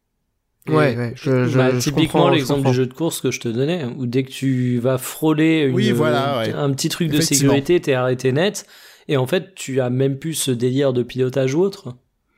Parce que moi, après, je suis pas trop, je suis pas trop d'accord sur l'idée que les jeux de course qui vieillissent, mais bon, bref, ça c'est une autre histoire. Et ça dépend euh, lesquels en plus, j'ai été trop radical, mais oui, passons. Non, mais euh, l'autre truc aussi, je me disais, c'est.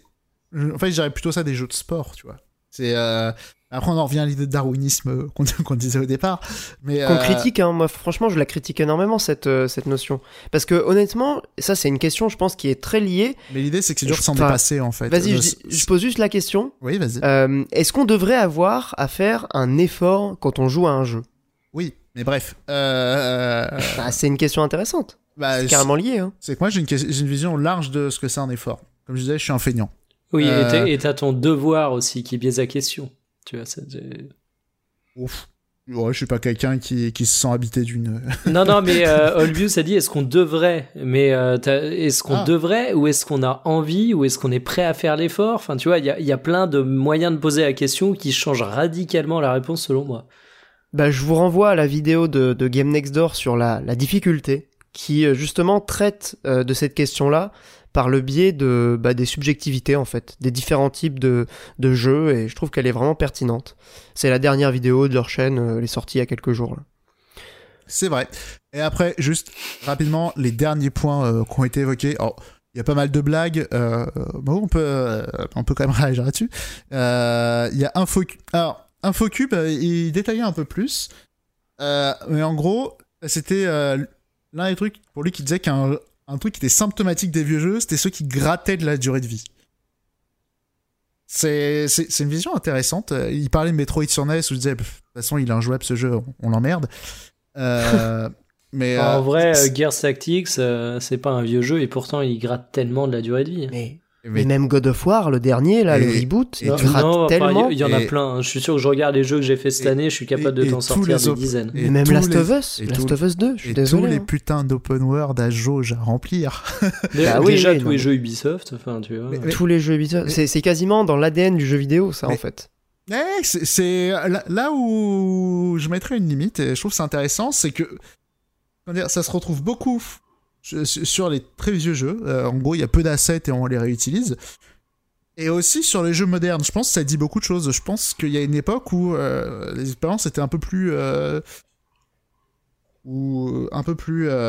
j'ai fini mon jeu et je le range et ça a duré 10 heures. Et, puis, et après, pour nuancer, il y a la question de la durée de vie obligatoire et optionnelle.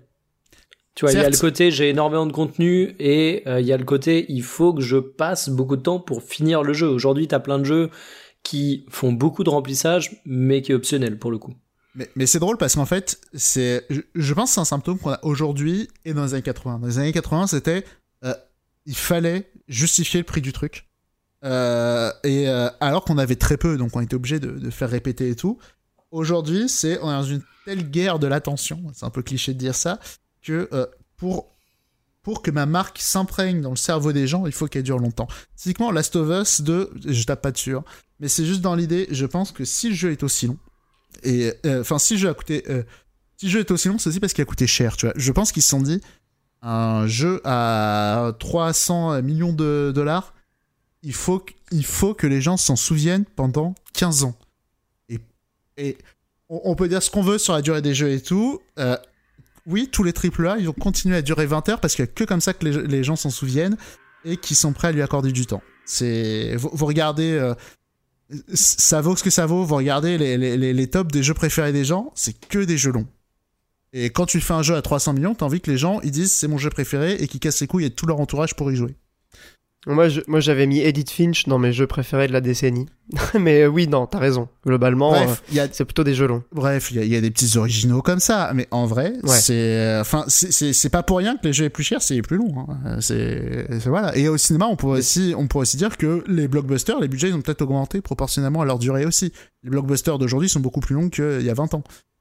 Ouais. Bah, Bref. tu regardes le premier Star Wars et le dernier Marvel, il y a une heure, une heure d'écart entre les deux. hein. Ouais, il y y y a plus de 40 ans entre les deux aussi.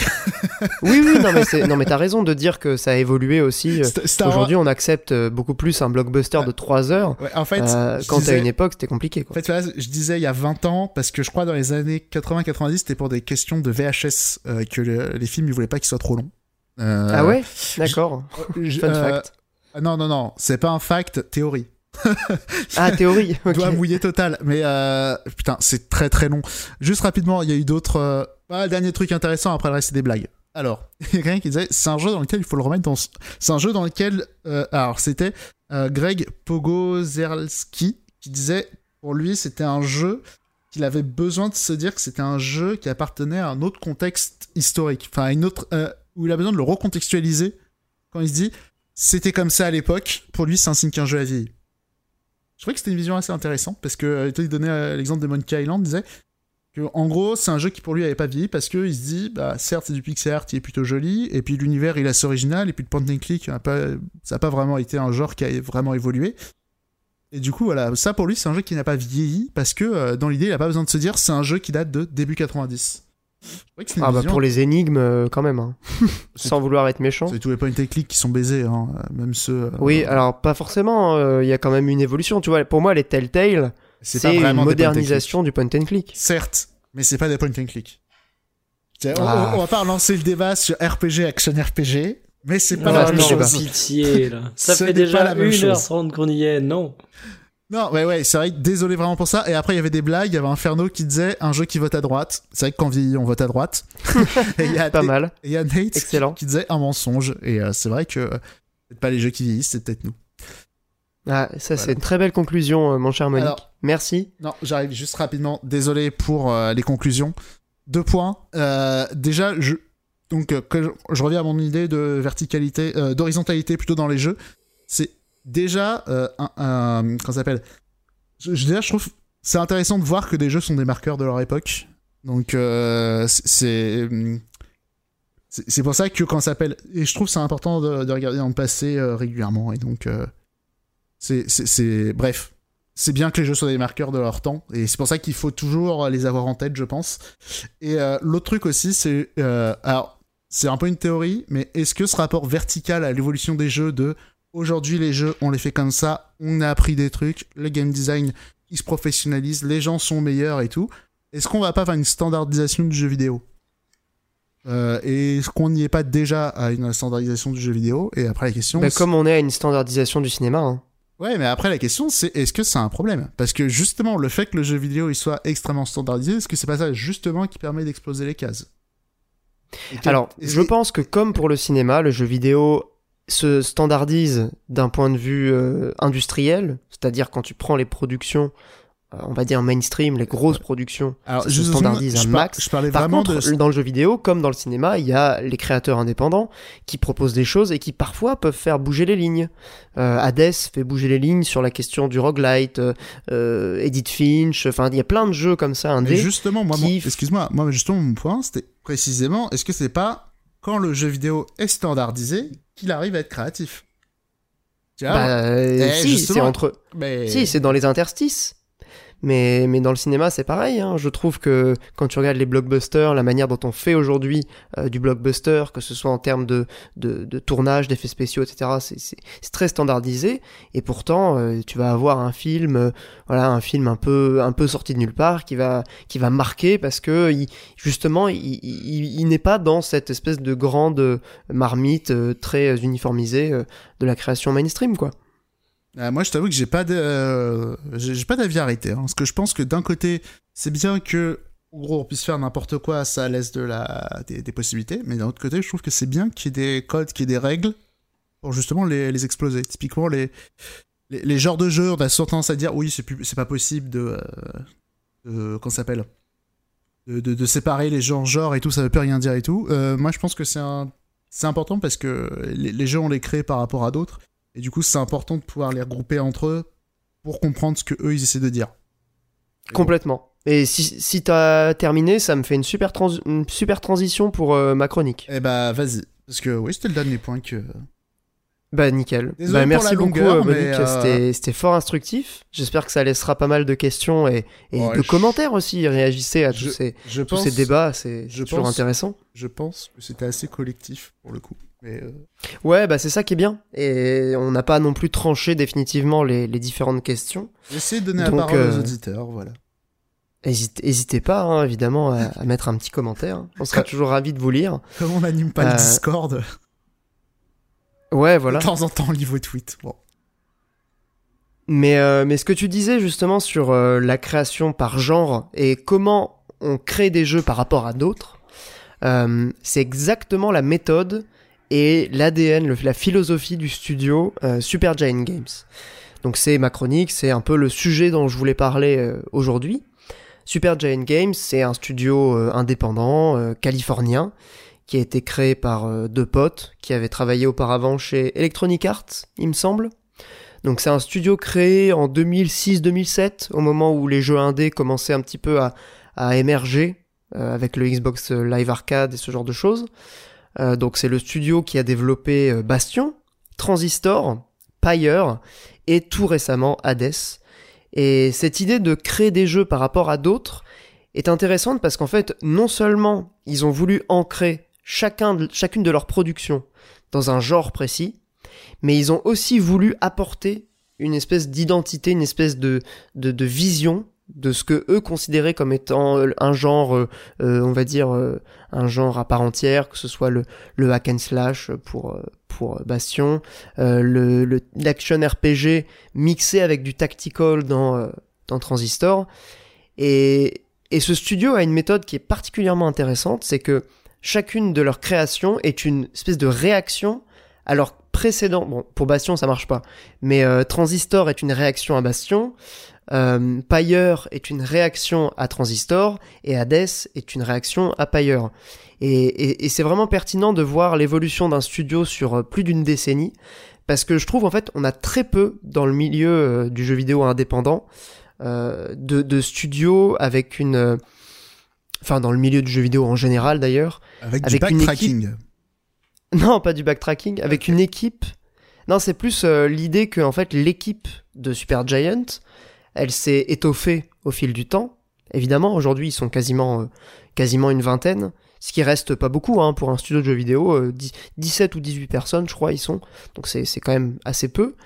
Mais c'est les mêmes personnes en fait qui sont là depuis quasiment le début. Et il y a eu très très peu de turnover euh, dans ce studio, ce qui est relativement rare en fait dans le jeu vidéo. Et je trouve que le fait d'avoir une équipe qui évolue comme ça au fil de ces jeux, euh, c'est aussi très intéressant de voir comment eux intègrent les, retours qu'on peut faire sur leur création pour proposer à chaque fois quelque chose de, de, nouveau euh, qui, a, qui a essayé d'évoluer sur, sur les points de, de critique qu'on pouvait leur faire. Et et moi, en fait, avec cette chronique, je voulais surtout parler euh, de l'injustement boudé euh, parce que c'est, pour moi, c'est probablement leur meilleur jeu, et c'est sans doute le jeu qui a le moins marché, en tout cas celui euh, dont on a peut-être un peu moins parlé, en comparaison avec euh, Hades, qui est en train d'exploser tous les records, et Transistor et Bastion, qui avaient vraiment, qui étaient tombés pile poil au bon endroit au bon moment. Donc Pyre, je vais y venir, hein, euh, c'est difficile de le décrire. En fait, c'est un genre qui n'existe pas. Euh, c'est un mélange, un peu comme euh, Transistor, entre... Transistor était un mélange entre de l'action RPG et du tactical. Pyre serait un mélange entre du visual novel et du jeu de basket. Ou, du jeu de sport, parce que c'est pas tout à fait du basket, mais c'est disons que ça s'inspire quand même du basket dans... C'est du 3 contre 3 les, les matchs. Euh, donc c'est un univers qui est totalement original, avec euh, vraiment une direction artistique, bon, comme on, a l'habitude maintenant de la part du studio, qui est, euh, qui est vraiment singulière. Excusez-moi, je bois une petite, petite gorgée. Qui, voilà, qui saute aux yeux, qui est reconnaissable, on avait un petit débat en off sur, sur Hades, que personnellement je trouve peut-être un petit peu en dessous de Pyre, mais je pense que c'est aussi pour des questions de, lisibilité. étant donné qu'on est sur un, un, roguelite, tandis que Pyre est un jeu qui finalement, quand tu, quand tu le décomposes sur sa durée, est peut-être composé à 75% de lecture donc finalement, la direction artistique un peu chargée, ça pose moins de problèmes. Euh, pour vous résumer euh, brièvement le, contexte de, de euh, donc on, se réveille, on, est littéralement le lecteur dans le jeu. C'est-à-dire que le joueur est personnifié dans l'histoire, il a un rôle euh, actif, on s'adresse directement à lui. Euh, il y a une espèce de, il n'y a pas vraiment de quatrième mur étant donné que voilà le lecteur fait partie de l'intrigue. On se réveille donc euh, dans les bas-fonds, dans un univers totalement fantasmé évidemment, un peu inspiré des contes et des légendes pour enfants. Donc il y a cette idée quand on se réveille de, de, rencontrer des personnages. Donc on va rencontrer les trois principaux personnages du début de l'histoire que sont euh, Jodariel, euh, Erwin et euh, un petit chien qui s'appelle Rocky. et ces personnages, en fait, ont été bannis. Ils ont été bannis du Commonwealth, qui est le, monde, on va dire, civilisé de l'univers de Pyre. Ils ont été bannis pour différentes raisons. Et au fur et à mesure de notre discussion avec ces, ces personnages, qui se fait donc par de la lecture, euh, on apprend que le Commonwealth est dans une phase un petit peu réactionnaire, un petit peu autoritaire, étant donné que la lecture et euh, la publication de textes en général y est désormais interdite. Donc les personnages qu'on va qu'on va rencontrer. Et les caricatures de Mahomet sont autorisées ou pas? Bah ça, euh, je sais pas. parce qu'en fait, du coup, le principe du jeu, ça va être de participer à des rites. En gros, le Commonwealth euh, a mis en place une sorte de, de, ticket de, de, de, deuxième chance pour les, pour les bannis, les gens qui se retrouvent euh, dans les bas-fonds. C'est de former des triumvirats, c'est-à-dire des équipes en fait, des équipes de sport, pour s'affronter dans des rites qui sont donc ces, moments de gameplay euh, qui reprennent beaucoup des, jeux de basket. et les victoires lors de ces rites vont permettre d'acquérir peut-être le droit de libérer un membre de l'équipe. Et en fait, ce qui va se passer, sans vous spoiler euh, l'intrigue du jeu, c'est que très vite, euh, notre équipe va vouloir faire rentrer un maximum de personnes dans le Commonwealth pour peut-être y mener une révolution.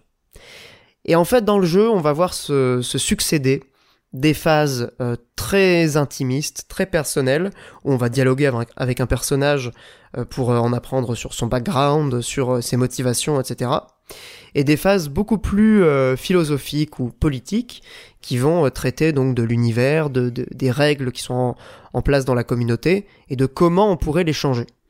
Et donc rien que sur ce postulat, je, trouve que le jeu est vraiment assez original puisque euh, honnêtement des jeux où on a pour objectif de faire la révolution, j'ai envie de dire, on n'en voit pas tous les quatre matins. Euh, évidemment, comme c'est un jeu Super Giant, on a droit à la superbe musique de, Darren Korb, avec euh, la chanteuse euh, Ash Barrett qui est là depuis Bastion. Vous la connaissez si vous avez joué à, l'un de leurs jeux. La direction artistique qui est gérée d'une main de maître par Gen Z, donc qui est aussi à l'œuvre sur quasiment toutes les productions. Je suis pas sûr qu'elle était sur Bastion, mais en tout cas elle était là depuis Transistor et elle y est encore sur, sur Hades. Euh, et donc dans, dans, dans Pyre, on va voir se succéder une quantité de tableaux euh, qui sont vraiment, enfin, juste regarder un trailer du jeu. Euh, si ça vous donne pas envie d'au moins essayer, je pense que voilà, vous avez, vous avez pas du tout les mêmes goûts que, que moi. Euh, c'est une succession de tableaux hyper colorés.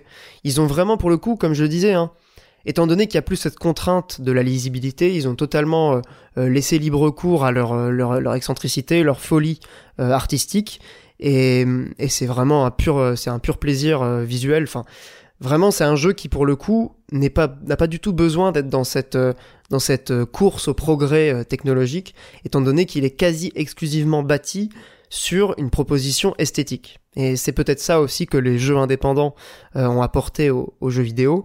Euh, je dis pas que ça n'existait pas avant, hein, mais peut-être qu'aujourd'hui on a on a beaucoup plus de, de propositions esthétiques singulières. récemment, je pense par exemple à à des jeux comme Outer Wilds ou le jeu de merde putain j'ai oublié le jeu de, du mec de Paper Please qui essaie de rendre hommage au jeu Apple là. Obradine. Obradine, voilà merci. Et, et donc Pyre aussi a vraiment cette patte cette patte assez assez reconnaissable. Je vais pas m'éterniser parce que finalement c'est un jeu qui se base énormément sur euh, son intrigue. Comme je le disais, c'est quasiment que de la lecture entrecoupée de, de phases de, de jeu. Euh, les phases de jeu sont vraiment très intéressantes. Chaque personnage va avoir une certaine capacité, étant donné qu'ils sont tous d'une race différente. Euh, il y, a un très beau message aussi. Enfin, je trouve que Super Giant essaie vraiment d'apporter une, sensibilité peut-être dans, leurs propos, dans leurs messages. Euh, qui, en ces temps assez troubles, vraiment fait plaisir. parce que vraiment, enfin, je sais pas si c'est la période qui fait ça, mais j'ai trouvé quand même beaucoup de parallèles entre des, des, des, des, dérives autoritaires qu'on peut voir dans, dans le jeu avec le, le, Commonwealth et la situation actuelle, des personnages qui essayent de, de, de s'organiser pour, pour renverser le, la tendance. Ouais. voilà, donc il y a, y a beaucoup de considérations qui sont très actuelles en fait. Juste deux secondes, je dash. Euh, c'est drôle parce que le truc, quand tu me l'as pitché, moi, ça me fait vachement penser à Space Jam. Euh... Ouais, je vois pas ce que c'est. Ah oui, ça, c'est aussi euh, dans un vieux radio, dans un vieux radio Ibrius, euh, j'avais déjà eu le droit à un OK Boomer. C'est euh, le film avec Michael Jordan et Bugs ben Bunny. Moi, ça me parle, si, totalement. Allez, merci. Bah, Mais j'ai du mal à comprendre le parallèle. J'arrive. Deux points. Premièrement, il a dit visual novel et basket. Et... Ouais. Petit 1. Petit 2, le côté, euh, parce que les Looney Tunes, tu vois, ils sont genre euh, attaqués par les aliens dans Space Jam, et euh, pour pouvoir se, ne pas être euh, réduits en esclavage par les aliens, ils doivent les battre au basket. Et, ah ouais, non, mais il y a clairement, il y a clairement un parallèle, parce que c'est, c'est ça le principe et, du jeu. Et il y a ça, et puis les Looney Tunes, ils ont tous des capacités sur le terrain et tout, tu vois, en fonction de qui ils sont. Ouais, de leur, de leur espèce, enfin de leur race, quoi. Après, c'est un film de merde, hein, mais bon. ok. Ouais, gamin, ce qu'il fait. Euh, par hein, contre, mais Pyre est vraiment un super jeu. Euh, c'est c'est un jeu qui vraiment est surprenant. Enfin, c'est c'est difficile de, de, de le vendre à quelqu'un et je pense que ça explique aussi le fait qu'il ait été un peu plus confidentiel euh, que les, les, autres jeux du, du studio. C'est qu'il est pas facile à pitcher, quoi. Vraiment. Euh, j'ai regardé des images. C'est vrai que c'est tu, tu regardes une vidéo, je trouve c'est difficile de dire ouais j'ai envie de jouer à ça. Hein. Ouais, bah c'est ça. Et en vrai, moi, j'avais acheté le jeu quasiment à sa sortie et je l'ai lancé euh, il y, a, y a un mois et demi, tu vois. Genre, j'avais jamais pris le temps d'y jouer. Alors que, bon, bah, Super Giant, euh, j'avais déjà été acquis euh, à leur cause avec, avec Transistor et Bastion. Mais Pyre, je sais pas pourquoi, il y a un truc qui passait pas. Et je pense que c'est le fait qu'Hades mais vraiment, mais vraiment happé à une, à une, d'une force assez, assez inimaginable. J'ai dû avoir 70 heures sur le jeu. Euh, je me suis dit, tiens, euh, ça serait dommage, tu vois, de passer à côté, étant donné que j'avais quand même envie de d'avoir une vision aussi de l'évolution du, du, studio. Et c'est peut-être l'antithèse, hein, euh, Pyre euh, de, de Hades, parce que finalement, euh, c'est un jeu qui qui est voilà qui est pas du tout sur les mêmes les mêmes arguments on va, dire en termes de en termes de, de vente euh, et je, je crois que Pyre gagne aujourd'hui à être connu j'ai l'impression qu'il y a aussi un petit peu d'intérêt qui revient autour du jeu, euh, notamment parce qu'il l'avait donné gratuitement euh, au moment de la sortie d'Hades. Je tente. Enfin, y a, y a, voilà, il y a un intérêt qui revient.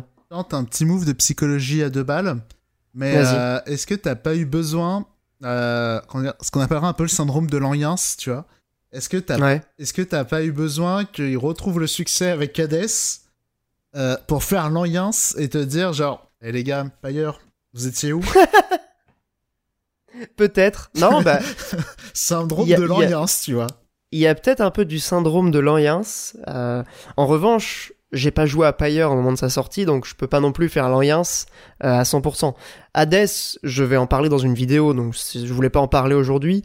Euh, Pyre, je, je, sais pas si je vais en parler tout de suite euh, en vidéo, donc je pense que ça vaut le coup d'en de, parler comme ça en, en podcast. C'est un jeu qui est voilà, qui est, qui est, qui est vraiment hyper intéressant. Euh, il est vraiment pas cher. Enfin, vraiment, essayez-le. Euh, si vous avez aimé euh, ne serait-ce qu'un jeu, du, jeu du studio, ça vaut le coup de s'intéresser à, à parce que il y a aussi un truc que j'ai pas dit qui est vraiment dans la philosophie de Super Giant, c'est qu'ils ont vraiment une vision très ouverte du jeu vidéo qui intègre à la fois des gens qui, voilà, des joueurs passionnés comme nous, on peut, on peut l'être, mais qui est pas pénalisante, une vision qui est pas du tout euh, excluante pour les pour les jeunes joueurs ou les ou les joueurs occasionnels. Euh, et ça ça se traduit notamment par leur vision de l'échec. C'est-à-dire que dans tous les jeux Super Giant, il y, a, une certaine conception de l'échec ludique comme étant non pas quelque chose qui doit être vu comme une comme une punition, mais qui doit être vu comme quelque chose qui va faire progresser, euh, qui va faire progresser ou qui va euh, inciter à, à jouer euh, de différentes manières, qui va faire, euh, qui va projeter une, lumière différente, une perspective euh, différente sur le jeu. Alors dans Pyre, ça se traduit notamment par le fait que si on rate un match, par exemple, on peut faire libérer un de nos membres, on rate le match. Eh bien, on va pas avoir la possibilité de refaire le rite de retenter sa chance, tout de suite en tout cas, on pourra le refaire par la suite, mais dans, toujours dans, la, dans, le cadre de la progression euh, du scénario. Et en fait, en fonction de, du nombre de personnes qu'on va réussir à libérer ou pas, de qui on va décider d'envoyer euh, pour mener la révolution, euh, bah, le, la réussite de la révolution va être compromise ou pas. C'est-à-dire qu'on va avoir un pourcentage de chances de réussite de la révolution, en fonction du nombre de personnes qu'on a envoyées et de qui on a envoyé. Mec, est-ce que tu peux et... modder le jeu en mettant des hommes politiques français? ah, je pense pas parce que pour le ça serait ça serait pas mal. Déjà, je comprends pas comment on peut aimer la, ré... la réussite et la révolution. Hein. Excusez-moi, mais c'est vrai. Bah, c'est deux choses anti antinomiques. on, on est bien d'accord. Non, mais ce que je trouve cool, c'est que en fait, l'échec d'Empire, euh, il est intégré au scénario du jeu. C'est-à-dire, euh, voilà, les personnages vont avoir une petite ligne de dialogue. Tout semble assez naturel et organique. Et du coup, chaque partie, donc euh, bah, moi ma partie, j'ai réussi à envoyer quasiment tout le monde, sauf deux personnes.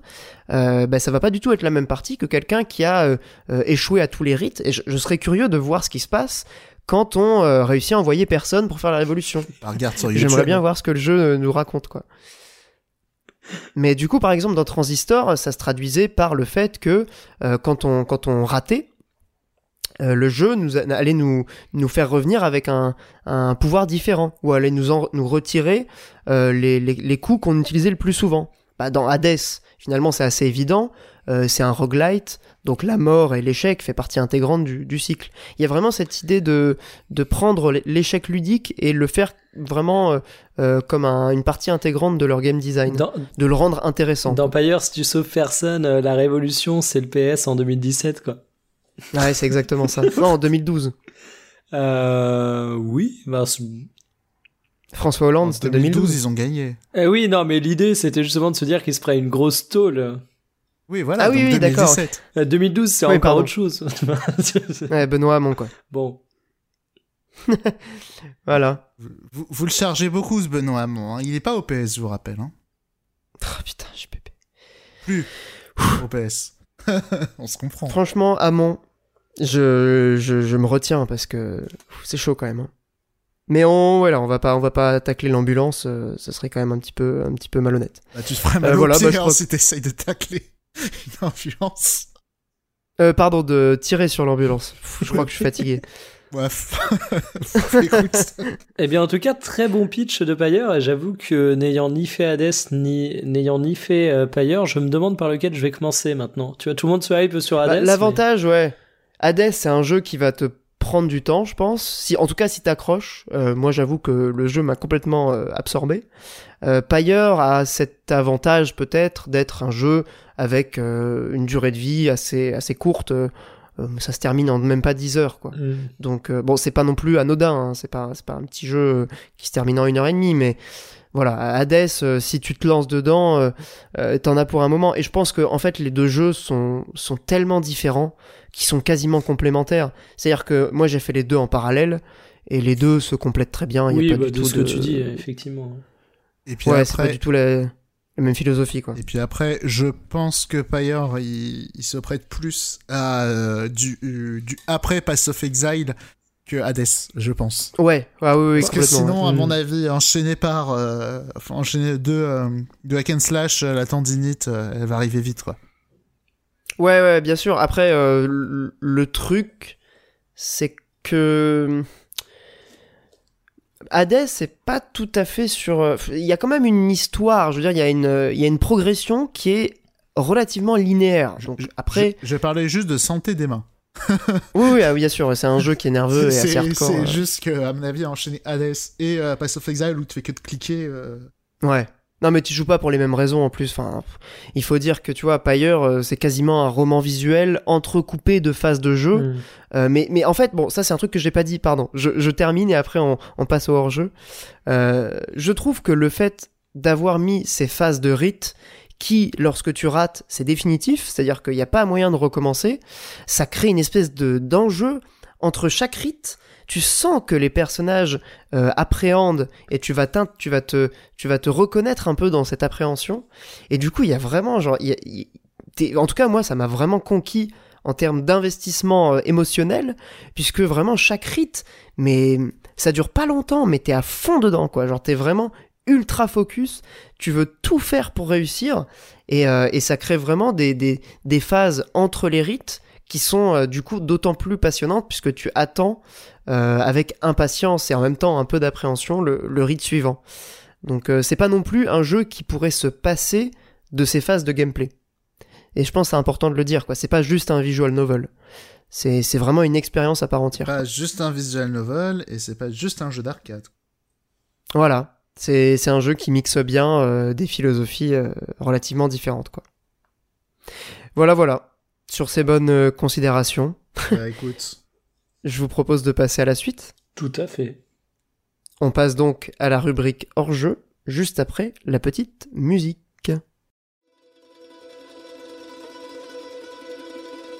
When the stars align, the rights shall come to bear, the signs. the exiles shall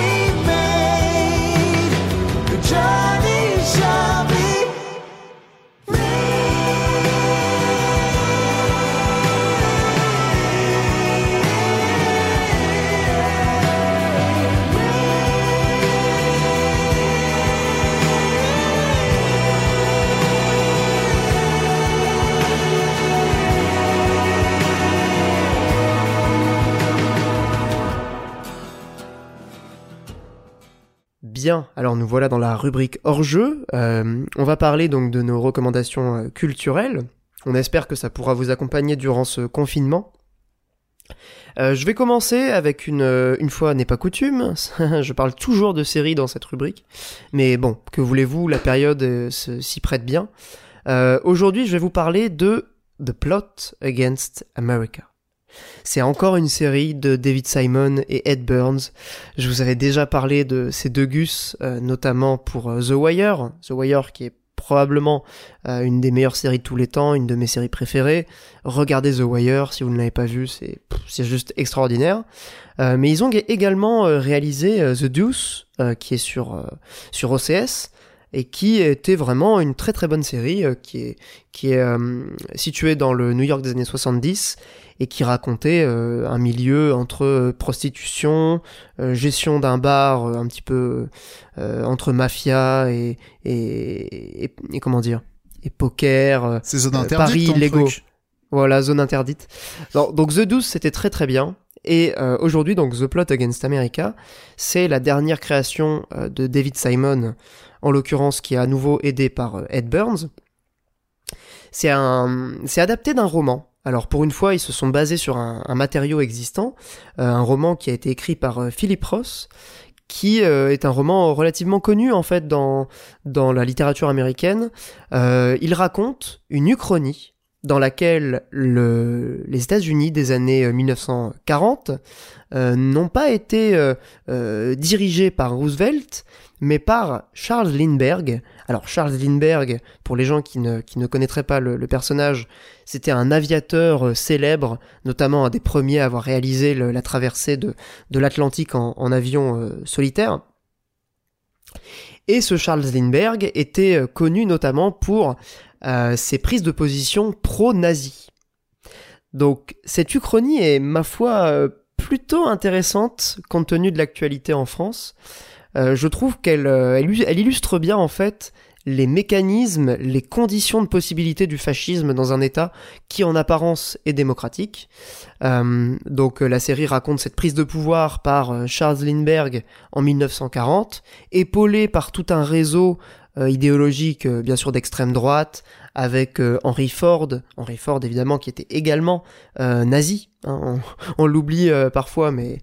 Mais est-ce que les vrais nazis ne sont pas les vrais. Les anti-nazis Est-ce que les antifascistes, ce serait pas les vrais fascistes? En l'occurrence, non. les fascistes, ce sont les fascistes, et les nazis, ce sont les nazis. Henry Ford, donc qui était ah, nazi, beaucoup de capitalistes. Hein. Aussi. Bah c'est trop binaire, je sais pas, parce qu'en fait ce qui, est ce qui est intéressant justement, c'est de montrer le glissement. Et c'est là où je trouve que la série est intéressante, même si la fin m'a un petit peu déçu. Euh, vous, vous, la, vous la regarderez peut-être et on aura l'occasion d'en discuter en commentaire. Euh, voilà, je, trouve que la fin manque un peu de, de, punch, c'est-à-dire qu'elle est pas assez euh, percutante, pour, en tout cas pour le message global de la série. Mais mais oui, en fait, ça montre vraiment le glissement très progressif, très finalement respectable. On va produire dans, dans les institutions, dans le discours public, une forme de discrimination qui est, qui est respectable, qui est légitime, un racisme légitime. Et, comment ceci, en fait, comment la parole raciste peut être facilement libérée, en l'occurrence antisémite. Donc dans la série, on va suivre une famille de juifs new-yorkais enfin pas tout à fait new-yorkais, une, une ville de, de, la banlieue de New York, euh, et euh, l'évolution en fait de cette famille euh, tout au long de la période qui, qui est couverte par la série, à savoir entre 1940 et 1943. Je vais pas en dire beaucoup plus parce que ça serait dommage de vous spoiler les principaux rebondissements. Sachez simplement que voilà, la série est, particulièrement intéressante en ce moment et elle, elle nous éclaire sur pas mal de points, je trouve, même si la fin, encore une fois, m'a un peu déçu. Je m'arrête là parce que voilà, je, pense que c'est l'essentiel. Je crois qu'il y a un truc que t'as pas dit et il faut quand même rappeler qu'on a un podcast de la France, de la France des bons plans. C'est disponible où cette petite merveille? Alors cette petite merveille, euh, encore une fois, est disponible sur OCS. Euh, j'avoue que depuis un petit moment, euh, on a beaucoup réfléchi et on a plutôt tendance à ne plus être abonné à Netflix, ou en tout cas à ne plus regarder Netflix, et plutôt à regarder OCS. Euh, OCS qui a l'avantage euh, assez inestimable de diffuser toutes les séries de HBO. Et évidemment, c'est une série de HBO à la base. Donc voilà, disponible sur OCS, également disponible sur euh, les petits réseaux, voilà, Tipiak, hein, que tout le monde que tout le monde connaît. Quel snob hein, ce Pierre, vous remarquez genre, C'est une mini-série, il y a quatre épisodes je crois, hein, donc ça se regarde vite. Hein. Oh, nous à la maison, on regarde plus Netflix, vous savez. Bah écoute, euh, c'est pas de ma faute s'il y a, voilà, s'il y a des, des, choses meilleures ailleurs. Hein. Et Netflix a qu'à être plus compétitif. Mais bref, je, je m'égare. Euh, puisque tu, tu fais le malin, euh, mon cher Monique, quelle est ta, ta recommandation? Alors en vrai, du coup, bah, comme Kawel, j'ai pas de reco parce que en ce moment c'est un peu la déprime. Mais du coup, par rapport à Pyre, avec euh, on vous recommande Space Jam. Voilà. Rien d'autre à conseiller. J'étais pas au courant. ok, c'était ça la vanne. euh, sachez que j'ai pas de recommandation, mais pour ne pas être associé à cette horrible recommandation, je vais faire une toute petite digression et je vais sortir un truc de mon chapeau. Alors, Monique et Olivier n'ont aucune idée de ce dont je vais parler, mais euh, Mais quel Bah- escroc bah, bah non, mais Space Jam, je peux pas accepter. Euh, j'ai hésité à parler de la série euh, 10%, mais j'en parlerai sûrement le mois prochain quand j'aurai tout vu. Mais je redécouvre euh, les podcasts de Mademoiselle euh, qui sont désormais terminés, mais c'était une émission qui s'appelait L'émission. Est-ce que vous connaissez?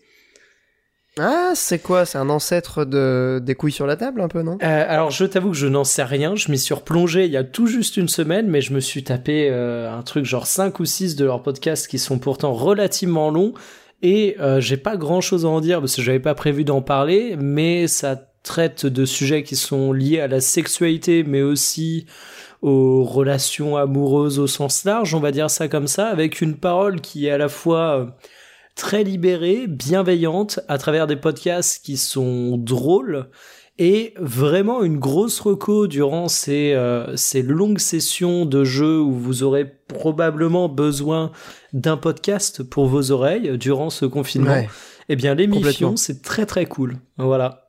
Ah bah merci Mikael parce que vraiment je suis en ce moment euh, un petit peu en quête de nouveaux podcasts puisque je, j'ai commencé, je commence un peu à avoir fait le tour de, de, de ceux auxquels je suis abonné. Euh, et c'est vrai que bon c'est, c'est vraiment une période propice je trouve euh, au podcast. Donc l'émission tu l'écris comment? M-I M-E E pardon. Putain, je suis fatigué hein. E-M-F-I-O-N attends, E je vais ça. Alors, L apostrophe, parce que c'est bien l'émission, L apostrophe et M-I-F-I-O-N. Ok oui bon comme ça comme ça se prononce du coup. Exactement. super Donc, qui est terminé je- depuis Non, mais très vraiment, ça a longtemps, mais cool. avec des sujets qui sont, euh, somme toute, euh, relativement intemporels. Ouais. Moi, je ouais reste, bien sûr euh, c'est moi, je reste sur Space Vas-y, Jam euh, en Monique. tout cas parce qu'il y a, il y a que des ténèbres mais- dans mes yeux. hein. Dans, dans le genre euh, film avec des Looney Tunes, euh, Roger Rabbit est bien. hein. Si vous l'avez pas vu, euh, matez-le quoi. Comment rebondir Non, là-dessus hein, je te laisse terminer. hein. Non, non, oui, c'est bien, Roger Rabbit. Roger Rabbit, c'est très bien, wesh. euh, soyez un peu respectueux. On respecte, on Euh, respecte. Space Jam, ça a l'air flingué, hein. euh, je regarde pas ça, moi. Mais mec, Ça a l'air claqué au sol. t'as un casting de ouf, comment tu peux dire ça? Bah, désolé, mais mec- ça m'inspire pas. Le mec joue à Pyre, mais il veut pas voir le, le film qui a, qui a inspiré le jeu, quoi. Euh, ok. ok. C'est comme si tu regardais Fight Club et tu disais, et tu disais pff, rien à foutre du bouquin, quoi. Euh, hello. Ouais. Rien à, rien à foutre du bouquin. Bon, Et attends, Blade Runner, tu vas pas me dire que t'as vu le film sans lire le bouquin, quand même. J'avoue. Je, c'est ma confession du jour. Apparemment, le bouquin est nul en plus. euh, le bouquin qui a inspiré Blade Runner. Mais euh, merde, il est moins c'est- bien que le c'est film. quoi l'auteur Euh, De quoi, euh, Mikael Non, le bouquin de. Blade oui, Runner. Oui, C'est Philippe voilà. Mais euh, c'est une nouvelle à la base. Oui, mais C'est genre euh, les, les androïdes euh, reptiles de, mou- de moutons électriques. Ouais, genre euh, Ub- Ubik, Ubik, je sais pas comment ça se prononce. non. Ubik, c'est un roman. euh, Oui, Ubik, mais c'est- enfin, c'est de Philippe Ubik, Ubik, je sais prononcer. De toute façon, C'est- les bouquins, beaucoup c'est plus un touffu. truc de boomer, hein, en vrai. Oh, come on, euh, un peu de respect quand même. C'est vrai que j'avais oublié, Pierre, il va manifester pour que les librairies, elles, elles restent ouvertes. J'avais oublié ce dossier. Non, moi j'achète sur Amazon comme un crevard. Et il les renvoie. et je me fais rembourser. Il lit les livres et il les renvoie. Il les, ah putain, il les filme. putain Il t'imagines prend les photos. Non, Il ils, ils Non. accepteraient pas. Olius, il fait les scans lui-même et après il les met sur son site de torrent à dispo de tout le monde. En fait, c'était un petit frère du peuple, tu vois, il partage pour tout le monde. Bah évidemment. C'est un peu le, La Ro- culture le Robin tous. des Bois d'Amazon des temps modernes. On se souviendra de moi en ces termes. Après, en si, tout cas, euh, si pirater des trucs un peu plus stylés que des bouquins, ce serait bien quand même. ouais, bah ouais, bah je, je, je pirate aussi d'autres choses, mais bon. Ça m'est déjà arrivé de pirater des bouquins en plus. Sérieux No fake. hein. ah, Moi, je suis incapable Vraiment. de lire sur un écran. Même les liseuses, tu vois, où tout le monde dit que c'est beaucoup mieux. Faudra que je réessaye, mais euh, je- je- non, moi, la lecture, c'est bouquin papier, donc euh, non, non. Ouais, mais je, je suis assez euh, d'accord globalement. je suis pris très entre team un gros cerveau papier. et un boomer à l'aide. Non, mais Attends, attendez, c'est qui le boomer C'est qui le gros cerveau, là Bah, Est-ce c'est- que c'est vous toi me- le boomer euh, euh, Je peux pas lire sur un écran. Ah non, mais moi, j'ai juste un fétichisme chelou avec le papier, hein, euh, c'est tout. Sur les longues sessions de lecture, franchement, euh, je comprends Mikael. Hein, ça fait quand même un peu yèche de lire sur un écran. Et Pierre qui fait Zarma, il dit des trucs, quoi. non, je vais, je vais vous faire une confession, vous allez peut-être me détester. J'en sais rien. Euh, j'ai lu euh, en numérique Le le bouquin français. de. non, TG. le bouquin de Juan Branco, euh, Crépuscule. Je l'ai lu en numérique. Eh, D'ailleurs, Ouais. il s'est pris la tête avec Sardoche il y a pas longtemps. J'ai pas suivi, mais euh, je me suis dit, tiens, ça a l'air d'être euh, Clash of Titans, quoi. Ah, Ah bah, ouais, c'est parce que Juan. Branco il défend un youtubeur qui a harcelé une nana. Et euh, Ah. Sardoche il a dit Ouais, quand même, c'est chaud euh, le harcèlement qu'il a fait euh, le mec. Et euh, Juan Branco il a dit euh, Mon client est très très déçu de vous euh, depuis sa cellule. Sachez-le, monsieur Sardoche. Putain, mais il fait bader euh, Juan Branco en fait. Ouais, mais après, il est avocat, Juan Branco. bah ouais, mais pas que. Enfin, il, il écrit des bouquins. Quoi. Oui. Enfin, moi j'ai trouvé que c'était pas mal, euh, Crépuscule. Il- Disons qu'il y a des trucs intéressants quoi. Après, À la euh, base, il était à France Insoumise, et après, il est parti un peu en vrille. Il, euh, il était avocat du russe qui avait euh, montré la- le zizi à Griveaux aussi. Ah ouais? Ok. Et euh, moi, je, me souviens délire, particulièrement hein, d'une magnifique photo euh, durant la période de Gilets jaunes où il prenait la pause. Où il Ah disait ouais, euh, aujourd'hui c'est nous qui tremblons mais demain ce sera vous et tu sais en fait il y avait rien qui allait c'était vraiment genre euh, vas-y Timothée euh, règle le spot lumière et tout euh, et, et, et en fait la photo faisait beaucoup trop travailler et classe pour Ah ouais. euh, pour matcher quoi mais Juan Branco vaste personnalité il y a à boire et Ah à non, manger et à dire dessus Il y avait ce bâtard euh, de euh, OST politique qui avait repris justement euh, un passage de la vidéo que tu disais, euh, Mikael, où il y avait la sale tête de Juan Branco avec un gilet jaune. Et il y avait, tu sais, l'écriture Snapchat de la photo de Oli, là. Genre, euh, salut, Oui. tu m'as laissé en vue et tout. Ah oui. Ah là là. Ouais, hors ma vue, euh, hors de ma vue, je sais pas quoi là. Non Euh, Le truc Snapchat où genre il dit euh, tu, euh, tu m'as laissé en vue, euh, machin truc, là. Ah, je confonds avec le truc TikTok, euh, tu hors de ma vue, je sais pas quoi là. Putain. Lui. trop de rêves de qualité Mais ouais. si, euh, la, la chanteuse là, la, la meuf, euh, tu hors de ma vue. ah Weshden? Ouais, voilà. Mais Merci. je te parle, je te, je te parle de Big Flo et Oli et Juan Branco. De quoi tu me parles de... Enfin, excuse-moi, le feat euh, Big Flo, Oli, Branco et Weshden, moi Branco. tous les jours je vais aller le voir plutôt que Space Jam. Putain, et je vous garantis pas, mais cette nuit, je pense que je vais faire des rêves Eh bizarres. mec, Mais c'est- dans Payer, qui t'envoie pour mener la révolution? Juan Branco, Big Flo et Oli ou Weshden?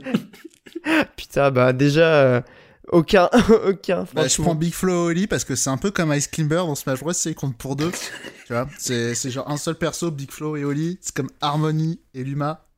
Ouais, mais si c'est de nul, euh, ça marche pas. hein. Bah, pff, écoute. Tu vas te mettre Branco, mais la, euh, la je crois qu'il est pas euh, fort à Smash. hein. Ah, faudrait tester. On va l'inviter si tu veux, on fait une partie. Je lui envoie un petit DM. Bon, bref, je crois que là, ça part un peu en couille. Il est euh, temps va de falloir conclure, conclue, euh, mes- messieurs, dames. Euh, sur ces belles paroles, ça vous va qu'on conclue? Oui. Eh bien, concluons ce podcast en On peut vous lancer. souhaitant... euh, Attends, on peut lancer un concours de fanfic euh, dans les commentaires entre euh, là, euh, Juan Branco et Big Flo et Oli. ok. Voilà. Celui qui a la meilleure, euh, qui raconte la meilleure Trouver un histoire. pitch de série HBO avec les quatre. Ouais, voilà, mais pas un truc trop long. euh. Faites juste un synopsis, quoi. Ça serait rigolo. Allez, 240 En tout cas, caractères euh, comme un tweet. Voilà, un truc très court. Euh, merci de nous avoir suivis. On vous souhaite euh, bon courage pour, euh, pour ce nouveau confinement. On se retrouve euh, bah, le mois prochain, peut-être avant, on sait pas. Qui sait? On verra si on a d'autres euh, d'autres jeux euh, dont on veut vous parler. Euh, en tout cas, c'était un plaisir d'enregistrer comme d'habitude. On se on se dit à bientôt. Au revoir à tous et à toutes. Des bisous. Bisous Au revoir, bon confinement les amis. Courage.